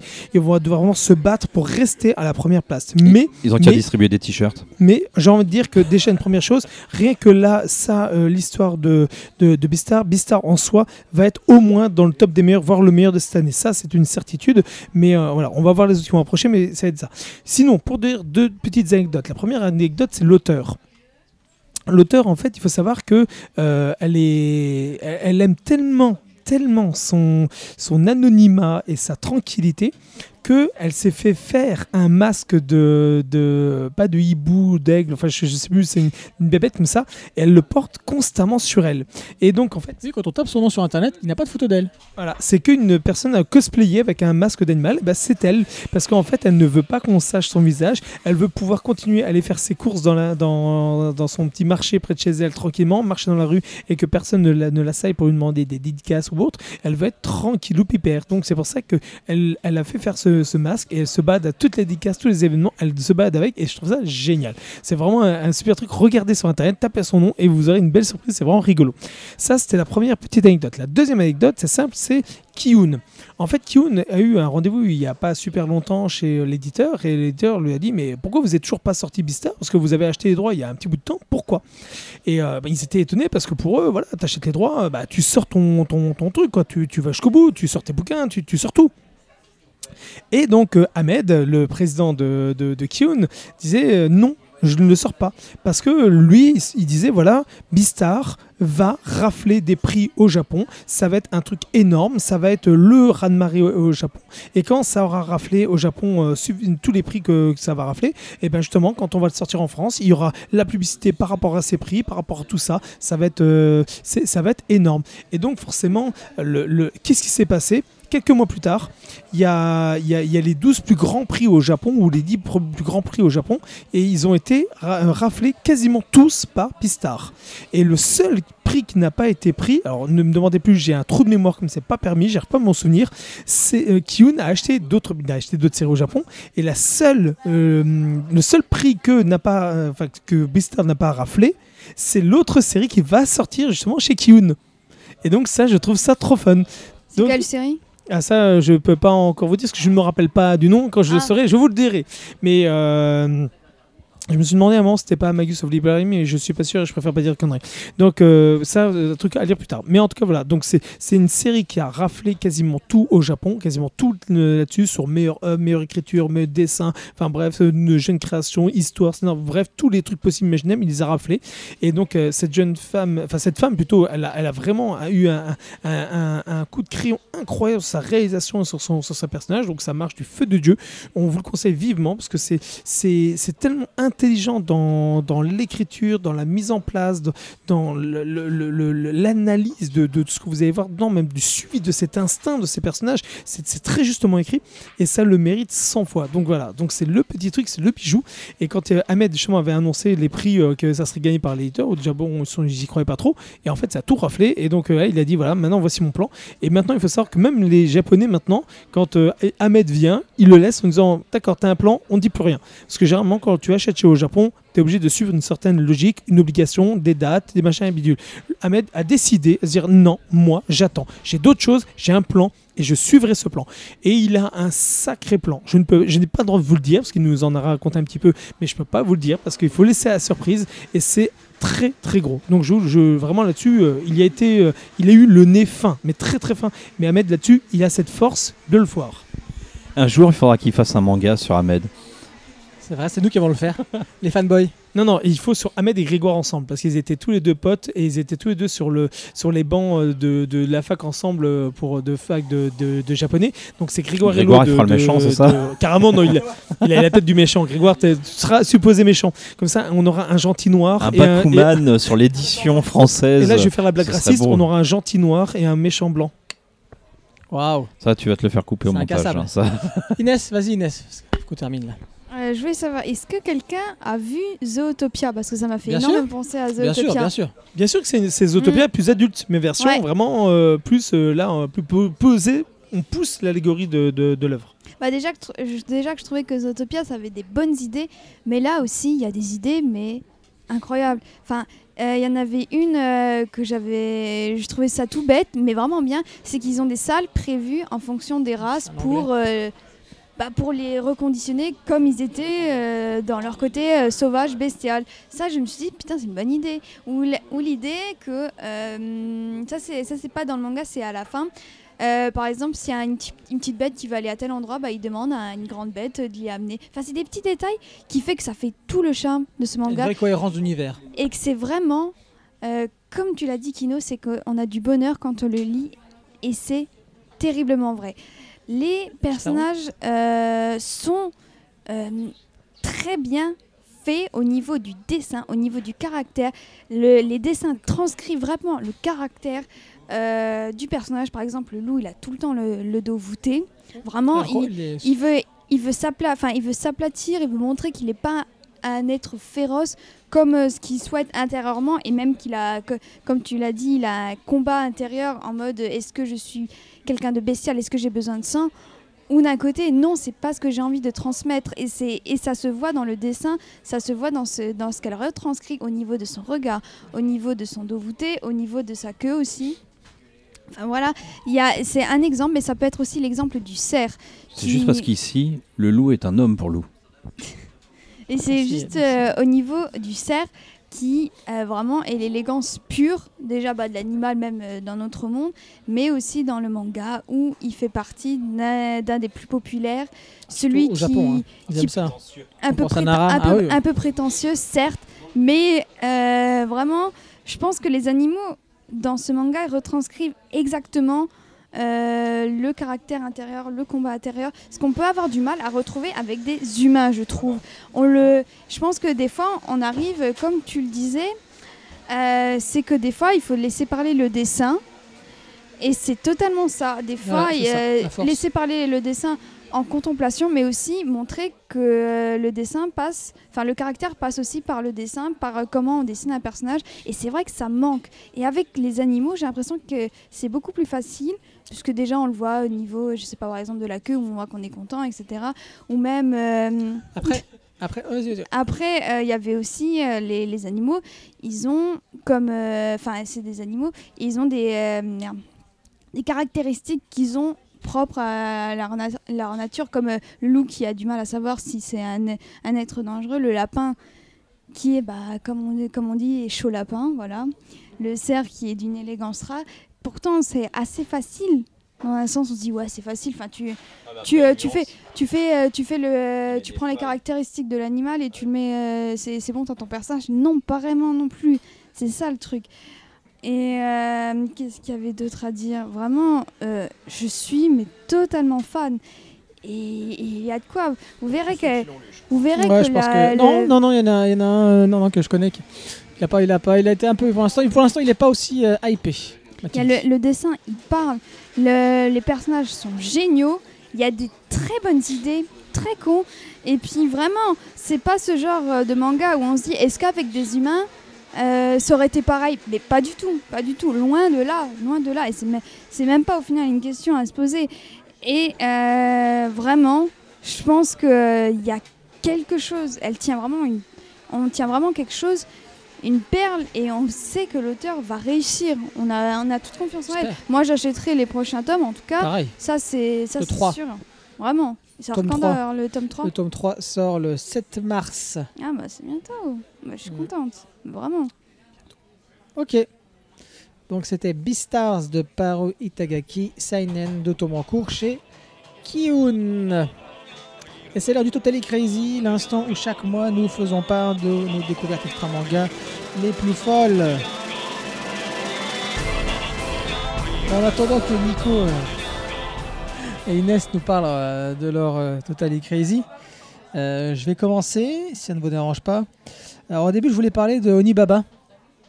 Euh, ce film de Kobayashi euh, de 69, si je me souviens bien. Parce que ça allait avec la thématique de Kitaro et des yokai. Parce que Onibaba, à la base, c'est un, un yokai, hein, même si dans, dans- dans le film, ce n'est pas un yokai. Euh, mais, à, tout. mais à la base, euh, voilà, c'est- quand même, c'est quand même l'inspiration euh, du titre et de l'œuvre. Oh, on en parlera. On en parlera, Bah exactement. ouais, le film il est superbe. Mais on va rester sur la autre thématique, sur la thématique que j'ai abordée au début de manga avec Destin Parallèle. Plus ou moins, plus ou moins. Euh, donc je vais vous parler de Tokyo Girl, qui est une série, série, une série japonaise. S'il vous plaît, ce n'est pas du J-drama ou du K-drama pour la Corée, non. Là, ce qui fait plaisir, c'est que c'est pas du tout ça. C'est que c'est une série, point barre. C'est une série de qualité. En 11 tomes, en 11 tomes, en 11 épisodes, fini. Peut-être de 2016. Ah, c'est une mini-série alors. 2016-2017. Tout est raconté en, en, en- Pas de en saison 11 2 épisodes. euh, Non. non, non, non, non, parce que c'est terminé depuis, de- depuis un an et demi ou deux ans. Non, non, Mais il y a une vieille série qui a le même nom. Ça n'a rien à Tout voir. à fait. Non, non, c'est autre chose. D'accord. Enfin, je pense. me semble, hein, Mais j'ai y vu qu'il y autre- un qui avait le même titre. Faut dire que Tokyo Girl, c'est pas très, très original. Par contre, Non, il y a Tokyo Girl Lasso aussi qui existe, je crois, comme film. c'est autre chose. hein. Euh, donc 11 épisodes de 20 minutes où on suit Aya. Euh, jouée par une actrice japonaise très connue, paraît-il. Bon, je, je- je la connais pas. Elle s'appelle Asami euh, Mizukawa ou Mizuka Asami, euh, qui elle est une. en fait, c'est une. Elle, elle a joué dans. Elle a joué dans, dans Darkwater, mais là, elle- c'est pas le rôle principal hein, de Nakata. F Zelo.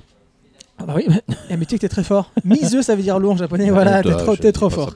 Donc euh, Mizukawa Asami. Donc qui est, qui est Aya? Donc Aya c'est une provinciale on va dire qui arrive à Tokyo à 23 ans. Et en fait ce qui est intéressant c'est qu'on va la suivre jusqu'à ses 40 ans. On va la suivre jusqu'à ses 40 Oh là, ans. là, là, là, ça me fait peur le projet sur le maquillage, tout ça. Non ça marche très bien. Non non non, non, parce, qu'au final 23 40 si- tu Ouais, on bouge pas, ouais. Bah c'est- comment que c'est? Ça dépend aussi de, de, de- de- la peau de chacun, des origines aussi de chacun. Non, mais je disais Elle, pas ça par rapport à chacun, je disais ça par rapport aux productions cinématographiques japonaises. Non, il y a pas, non, non, y a pas, y a pas de truc, de trucs bizarres. Non, non, il y a pas de, de wigs, trucs. Non, non, il y a pas de trucs bizarres comme ça. T'inquiète pas. Il y a, a pas de tout ça. Et euh, ce qui est très intéressant, c'est que bien évidemment, on va suivre son ascension sociale. On va dire ça. Et à chaque fois, elle va bouger le. Ça, pas- tout se passe à Tokyo, bien sûr. Et elle va, ça, Girl. ça va nous faire euh, bah, découvrir l'envers du décor de chaque quartier de, de- de Tokyo, en fait. Elle va arriver, quand elle va arriver à l'apogée, par exemple, elle sera à Ginza, bien évidemment, le quartier riche et euh, pop-pop euh, de, de pop-pop, pop-pop, Pop, euh, pop, pop. Haishmaich, pour certains sans reconnaîtront ce que ça veut dire. Mais voilà, c'est une expression, voilà, Haishmaich. Bref, euh, ça veut dire voilà, des, des grands riches, on va dire. Et euh, quand elle arrive là, euh, qu'elle découvre l'envers du décor, et comme c'est dans tous les quartiers différents, elle va, elle va à chaque fois découvrir et nous faire découvrir à nous, euh, euh, spectateurs, le- le- l'envers du décor. Ça nous permet de couvrir un petit peu. Eh bien. euh, On fait une balade quartier par quartier Ça me rappelle les petites pastilles qu'on poste euh, sur la- notre chaîne YouTube. Merci Kino. J'allais oublier de le dire, mais ah, tout ah à non, fait. mais moi, Tout c'est- à fait. Et si donc, je peux lancer des pubs. et donc là, c'est terminé d'ailleurs. hein, les 5 vidéos euh, sur euh, non, le non, c'est pas fini. Non, attendez. Bah ouais, Les, les 5 vidéos sur Tokyo Voilà. euh, sont L'arc Tokyo est fini. Tokyo est terminé. Vous les trouvez sur, euh, sur le YouTube de, de Haruki. Voilà. Euh, là, on va Tu commencer. vas nous les mettre un peu là sur le IGTV ou pas? C'est une galère ce machin-là. Faut mettre à l'horizontale, à la verticale, pardon. euh, à voir. Et euh, donc là, on va attaquer euh, bah, la semaine prochaine, je pense, la semaine d'après, euh, Kyoto. euh, voilà, les vidéos sur Kyoto. Donc je retourne, donc on découvre, euh, bah, oui, vous verrez d'ailleurs dans les petites vidéos qu'on fait, bah, les quartiers dont elle parle dont, et qu'on voit dans, dans cette série Tokyo Girl. Euh, Et qui est- bien fait ce podcast. T'as vu ça? Et ce qui se passe en fait, c'est que euh, au-delà de, de voir chacun des quartiers, de voir l'ascension sociale, bah ici c'est une femme, donc c'est encore plus intéressant. Et pour le coup, on est- c'est beaucoup plus subtil qu'il n'y paraît. C'est-à-dire que bah, c'est une femme, tu vas suivre une femme, son ascension sociale. Mais c'est pas dire ah oui c'est difficile pour une femme dans la, de travailler au Japon et puis à un moment donné on te force à te marier et puis euh, après tu arrêtes ton travail. Oui ça ils, ils en parlent dedans mais ça va beaucoup plus loin que ça. L'analyse va beaucoup plus loin que ça.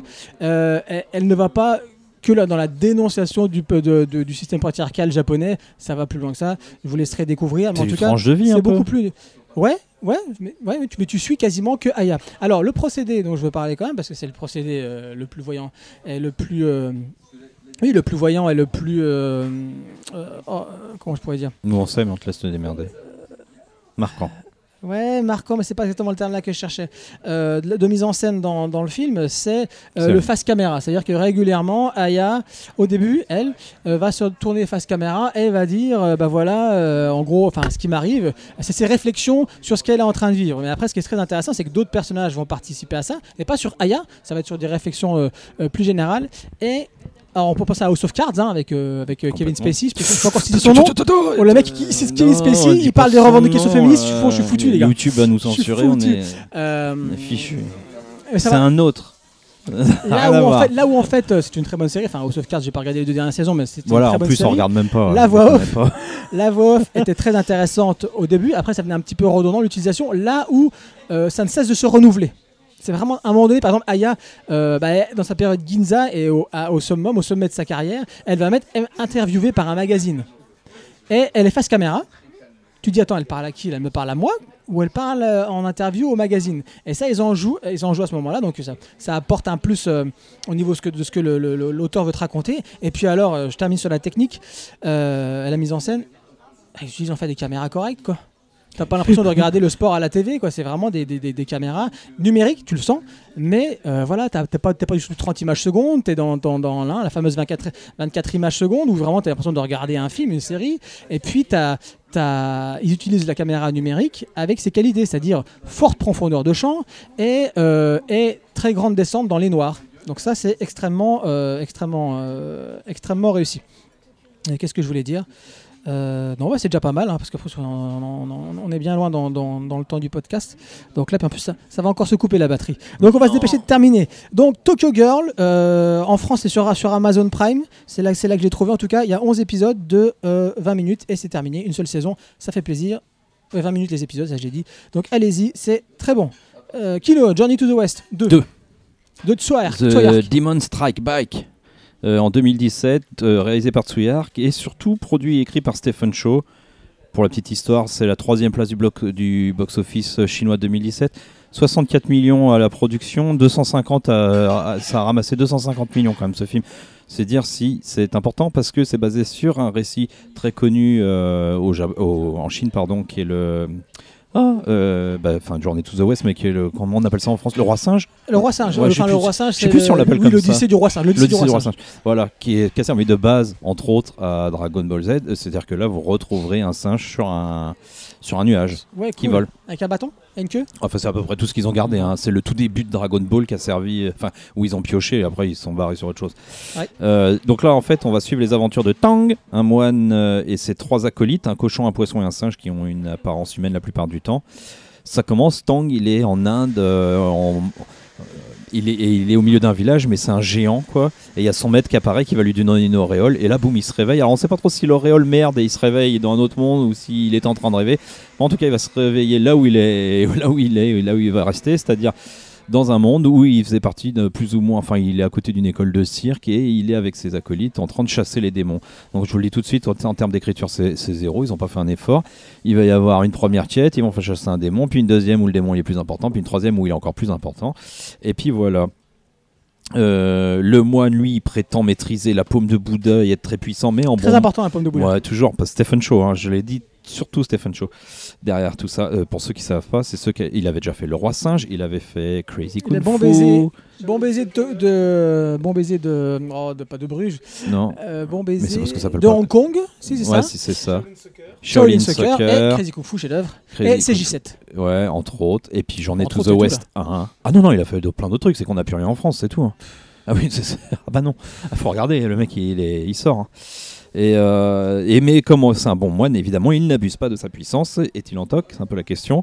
De l'autre côté, on a surtout, hein, le, deuxième personnage est plus important, euh, c'est le singe, qui est euh, facétieux, agile, intelligent, espiègle, fourbe, très fort, et puis très très fourbe, surtout. Et puis la petite troupe va aller de démon en démon, donc du coup, quoi. L'intérêt du film, c'est ni, le- je l'ai dit, c'est pas le- trop le scénario, hein, parce que vous voyez, hein, bon, il va se, ils vont se faire une quête ici, une quête là, une quête là-bas. Euh, ni la mise en scène, moi c'est mon petit, pincement de cœur, parce que j'adore Tsuyark. Et là, franchement, on reconnaît rien quasiment de lui. C'est-à-dire que les plans, ils sont. Enfin voilà, lui, c'est un explorateur, c'est un mec qui renouvelle le langage, qui, expérimente aussi, hein, qui rate des choses aussi.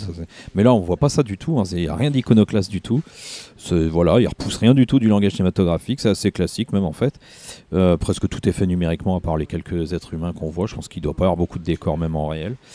Mais voilà, ce qui est la folie, c'est le folklore. C'est tout ce qu'on va voir visuellement, les effets spéciaux qui sont maîtrisés. Il faut aimer le genre de ce qu'on va voir parce que c'est très euh, débridé. Ça part dans tous les sens. Ouais, là, j'ai, bim, j'ai le prof qui me regarde de travers. Là. Et c'est juste ouf et on s'attend pas du tout à ce qu'on va voir. Euh, même si on a vu du Stephen Shaw, quand même, là, ça va loin. Quoi. C'est, enfin, je veux dire, dans euh, Crazy Kung Fu, la paume de Bouddha, c'est à un moment donné, c'est, ardente de Bouddha. Ouais, c'était voilà. Mais là, là, on a une vraie main dorée dans le ciel qui crée un tsunami avec un singe en pierre et en lave géant. Enfin, c'est, vous allez voir des trucs, ça va partir dans tous les sens. Il y a des jeux de proportions en permanence entre les persos. C'est, enfin voilà, c'est la mythologie euh, chinoise. euh, je sais pas à quel point elle est respectée, à quel point elle est revisitée, parce que je connais pas assez. On sait que Tsuyark a- beaucoup d'imagination au-delà de sa mise en scène, mais dans ce qu'il peut mettre à l'écran. Là, c'est vraiment, par contre, le ton Stephen Shaw, c'est-à-dire que c'est très, très, très comique ce qui n'est pas euh, en général la force de Tsuyark. Enfin, c'est pas, il a fait des trucs un peu comiques et c'est marrant, mais c'est plus grinçant. C'est plus grinçant en général. Ça veut plus, il y a plus quelque chose derrière. Là, c'est pas le cas. C'est gratuit. C'est de l'humour, euh, c'est de l'humour cartoonesque. euh, à Stephen Shaw, ça fout des mandales, ça saute partout. Là, on explose tout, mais c'est vraiment. euh, Enfin voilà, c'est on va commencer dans un univers en Inde très euh, très très de, toute manière, règle générale, c'est très coloré, très voilà des jeux de proportions, je vous l'ai dit, et puis des combats de fou quoi. Vous allez voir des trucs de malades et euh, ceux qui ont déjà vu, je sais pas, des légendes of Zoo, des choses comme ça où c'était moins maîtrisé au niveau, au niveau des effets spéciaux, ils y arrivent là. Maintenant, c'est propre parce que c'est c'est compliqué de retransmettre leurs trucs qui finissent toujours dans le ciel euh, avec des éléments qui se déchaînent, du feu, de la mer, tout ça. C'est compliqué de ramener des humains, des, des personnages qui, qui partent de terre avec des humains et des non-humains qui finissent dans le ciel en combat, en convoquant des puissances, des énergies, des forces. C'est toujours compliqué à faire en film live. Là, ils ont réussi et c'est juste très très jouissif. Le film doit faire, je sais plus, 1h40, un truc comme ça. Oh, ça va. Euh, pas beaucoup plus, il me semble. Euh, non, 1h50. Mais il, doit avoir un générique très très long à cause des effets spéciaux. Euh, mais ouais, je vous conseille, vous allez vous marrer, vous allez en prendre plein les yeux. Ça part dans tous les sens, c'est marrant. Allez-y, quoi. Vous voulez voir des, des mains de Bouddha dorées euh, Parce qu'il y en a ouais, ouais, qui défoncent tout. Enfin, voilà. Enfin, je peux même pas vous raconter tout ce qu'il y a, quoi. Tellement c'est marrant. Et Stephen Joe joue, joue pas dedans pour une fois, parce qu'en Ouais, général, il joue dans ses propres question, trucs. Mais euh, voilà, et ça reprend des codes un peu si vous avez vu le premier, la fin qui se finit un peu dans le désert. euh, ça reprend deux trois petites choses comme ça, mais c'est beaucoup plus élevé que le premier, quoi. C'est à la fois plus sage dans la mise en scène que certaines choses. Si vous avez vu des hum, inspecteurs, euh, des détectives D, pardon, Ouais. ou la bataille de la montagne du tigre de Tsuyark qu'il a fait dernièrement ou Dragon Gate, c'est beaucoup plus sage en termes de mise en scène, mais en folie visuelle, en univers folklorique, mystique, tout ce que vous voulez de convoquer, ça va beaucoup plus loin. Ok, Kino, merci. Journey to the West de Tsoyark. Inès, tu nous parles Green de... Snake fois 10 000. Voilà. Tu nous parles de Mirai no Mirai, s'il te plaît? De Osoda Ah, Mirai, ma Ah, petite Osoda sœur. Sensei. Pour raconter l'histoire, euh, Kun est un petit garçon à l'enfance heureux jusqu'à l'arrivée de Mirai, sa petite sœur. Jaloux de ce bébé qui mono- monopolise l'attention de ses parents, il se replie peu à peu sur lui-même. Au fond de ce jardin où il se réfugie souvent se trouve un arbre généalo magique. Soudain, Kun est propulsé dans un monde fantastique où vont se mêler passé et futur. Il rencontrera tour à tour ses proches à divers âges de leur vie, sa mère, petite fille, son arrière-grand-père, dans sa trépidante jeunesse et sa petite sœur adolescente. Voilà. En gros, c'est tout le, tout le speech euh, du film. Synopsis. Et euh, je- bon, j'ai pas grand chose à dire, euh, à, la pla- à- à part dire que c'était plutôt bon. Le voir au cinéma et j'ai bien aimé. Euh, Il y a juste en fait un problème, c'est au niveau du format où euh, vraiment on a des, euh, plusieurs passages où on passe un moment du côté de son grand-père, puis de sa sœur, etc. des passages où on aurait pu se dire que ce film aurait pu être des sortes d'OAV de euh, 20 à 40 minutes comme ça partagées. Je sais pas pourquoi, j'ai pensé que ça avait été sur plusieurs Tu épisodes, trop, ça aurait tu regardes trop été... d'animes en série. Non, non, ça aurait été pas mauvais non Moi, je plus. trouve ça très bien comme ça. Et euh, c'était mon premier euh, au soda, voilà, c'était mon premier. J'en avais pas vu un avant. Ah bah, Pourtant, moi, je voulais fan, hein. avec euh, les Luda Miyuki. pour moi, c'est mon réel euh, d'anime, enfin de film en fait, hein, un animé préféré. hein. oui, oui. Vraiment, pff, largement quoi. Haut la Et main. Puis, qu'est-ce qu'il y a? Parce que le mec il fait du cinéma Oui, oui. avec de l'animé. Ouais. Alors que souvent l'animé, bah t'as pas. Ah ouais. En termes de mise en, en termes de mise en scène, hein. oui, au-dessus de Miyazaki, ah oui, pour- parce que pour moi il fait du cinéma. Le mec il se dit pas je suis en train de faire de l'animé donc je vais filmer comme un animé. Non, il te fait du cinéma. Vraiment c'est. euh, Oui, c'est vrai. La mise vrai. en scène est folle. Ah, oui, il est très. Tu l'as vu le film en fait Je les ai tous vus, je les ai tous vus ces films. J'avais, euh, bah franchement, euh, le- tout, le, tout le début c'est bien. Et c'est surtout la fin que j'avais beaucoup aimé, tu sais, quand il est au Shinkansen. Parce qu'on a une fin avec. euh, parce qu'il est très fan ouais, du. Shinkansen, comme tous les enfants de son âge, j'ai Ah bah, les l'impression. trains, hein, et les Ah, les les trains, trains. vraiment les états des trains, c'est fabuleux. Et euh, la dernière scène qui fait un peu peur comme ça, c'était euh, c'était du très bon. Je trouve qu'il y a un- une petite touche euh, qui, fait, qui fait peur, mais qui est très bien utilisée. Et vraiment, très bon, très bon truc. Quand t'as quand t'as dit Onibaba, j'avais pensé au film en fait. C'est pour ça que je me suis dit, Ah. ah, je vais parler de Mirai, ma petite sœur. Juste ce qui manque à, à, à Osoda, c'est un Joe Hisaishi. Ouais, Miyazaki, tu me disais, c'est- toujours pas au-dessus de Shihiro. Shihiro reste pour moi mon, mon dessin animé préféré euh, all time. Mais euh, parce que pour plein de choses, parce que pour moi c'est un, film parfait. Mais il manque à Osoda un grand compositeur. Pas je regardais La Garçon à la bête, je l'ai revu il y a pas longtemps, Le Garçon à la bête que j'adore, Euh, Nico un peu moins, mais que j'adore. euh, C'est vrai que il, ça manque il lui de- man- il lui oui. man- il lui manque un grand compositeur derrière. C'est vrai que dans le film, ça manquait un peu de musique. Enfin, il y a une chanson au début qui Oui, était toujours plutôt ça. pas mal. Ça, toujours. Et à la fin aussi, mais au milieu, c'est vrai que c'est assez mitigé. Enfin, il y a Ouais. pas. C'est vrai que ça pourrait nous transporter un peu plus Voilà. loin, parce que je Ah, trouve que sûr. je trouve que le film nous transporte, mais pas non plus, Pas non plus comme il faut. Euh, Je suis d'accord. Mais il y a des. Moi, je trouve qu'au niveau, je trouve qu'au niveau de l'animation, ça manque un peu de détails. Je pense qu'il aurait pu faire un peu plus de détails, un peu plus de jeu d'ombre, de couleurs, de lumière. euh. Je trouve que c'est assez neutre comme ça. Mhm. C'est vraiment des couleurs à bloc sans qu'il y ait vraiment une lumière euh, spéciale qui pourrait nous transporter un peu plus. Parce que je trouve que le film, le film nous transporte pas assez en fait. Non, non, c'est plus. Mais c'est marrant parce qu'il y a deux écoles en ce moment. T'as l'école au soda et en face, le mec qui a fait euh, bah, le fameux là, euh, lettre. euh, ah, le truc que j'ai toujours pas vu d'ailleurs. hein. Par contre, j'ai vu ses autres films à lui. De Tower machin là. Et puis il a fait. Your Name, Your Name. Comment il s'appelle Ah Comment il s'appelle euh, euh, je l'auteur sais plus. Le réalisateur Bref, il y a deux. Ah, il a- avait fait Summer Wars. Non, Summer War, non, Ah non, Summer War, Osoda. c'est au soda. Oui, c'est En fait, Osoda, t'as- Osoda d'un côté et t'as lui de l'autre. Oui. Les, les gens sont assez partagés, en, actuels, hein, je parle entre les, dans les réalisateurs actuels, les gens sont assez partagés entre ces deux personnes. Moi, je suis clairement Osoda, pas de doute là-dessus. Même si j'ai pas eu Your Name, j'ai vu tout le reste de ce qu'il a fait. euh, Pour moi, c'est bien en dessous. Ah oui, oui, non, mais ça, j'ai envie de le voir. C'est pas Il faut qu'on le voit aussi. Hein. Ok. Ça veut dire. Donc, euh, c'était Mirai no Mirai de Mamoru Osoda. Nico, tu voulais terminer avec un- une petite particularité, un petit truc, une petite surprise. Oui, alors comme je n'ai pas de, de, de- présentation ce, matin, enfin ce soir, là aujourd'hui pour par rapport à ça, je n'ai pas de Total Crazy, je vais plutôt faire autre chose. Déjà faire une première une première un correctif avant de vous parler d'un truc. D'ailleurs, j'ai parlé de Hunter Hunter en parlant que c'était dans le fond. Alors, c'est dans le fond Kana, c'est dans les meilleures ventes des fonds Kana. C'est ça que je me suis trompé tout à l'heure. Ce n'est pas dans les meilleurs fonds librairies. Mais pourquoi je dis ça? C'est justement, on va jouer un petit jeu. Je ne vous dis pas quoi gagner, mais je vous annonce une très belle surprise. Mais je ne vous dis pas encore quoi. Pour ça, je Nous, on a voudrais... toujours pas le droit de jouer, j'imagine. Non, vous Ah, avez bah pas le voilà, droit. bah, on s'en fout, Je, ouais, moi, je vous propose un truc. Devinez quelles sont les 20 meilleures séries qui font le, le, le, le- le 50% du fonds librairie de toutes les librairies de France et de Navarre. Tintin. Trouvez les 20. Celui qui s'approchera le plus, euh, ça sera mieux. Mais si possible, les 20, les 20 meilleures séries de, euh, de, de fonds de librairie manga. Je voudrais que vous me les citiez. Et celui qui me sortira les 20 aura un petit cadeau. Je ne Du vous le pas, je vous le donnerai à la fin, vous inquiétez pas. Mais voilà, je vous demande les 20 meilleures séries ever. Donc bien sûr, vous comprendrez que que ce soit du Naruto, One Piece, euh, sont dedans. Donc Naruto fermé, fini, Dragon et comme Ball. dedans.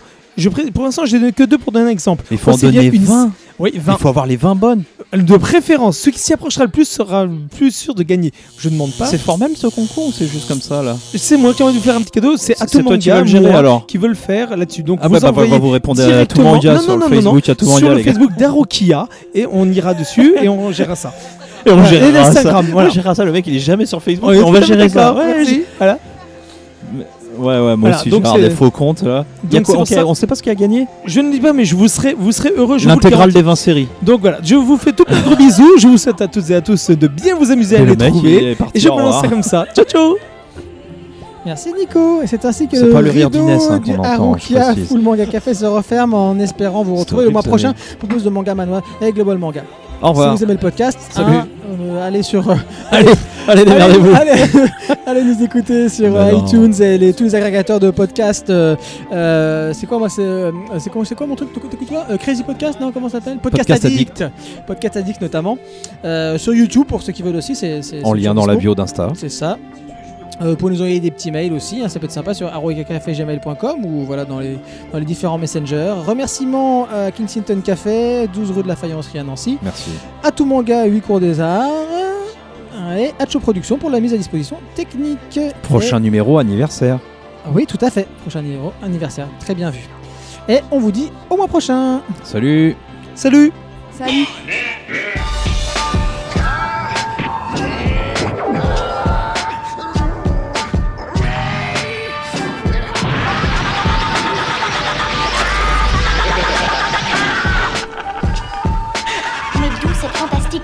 Et cette énergie peuvent-elles venir?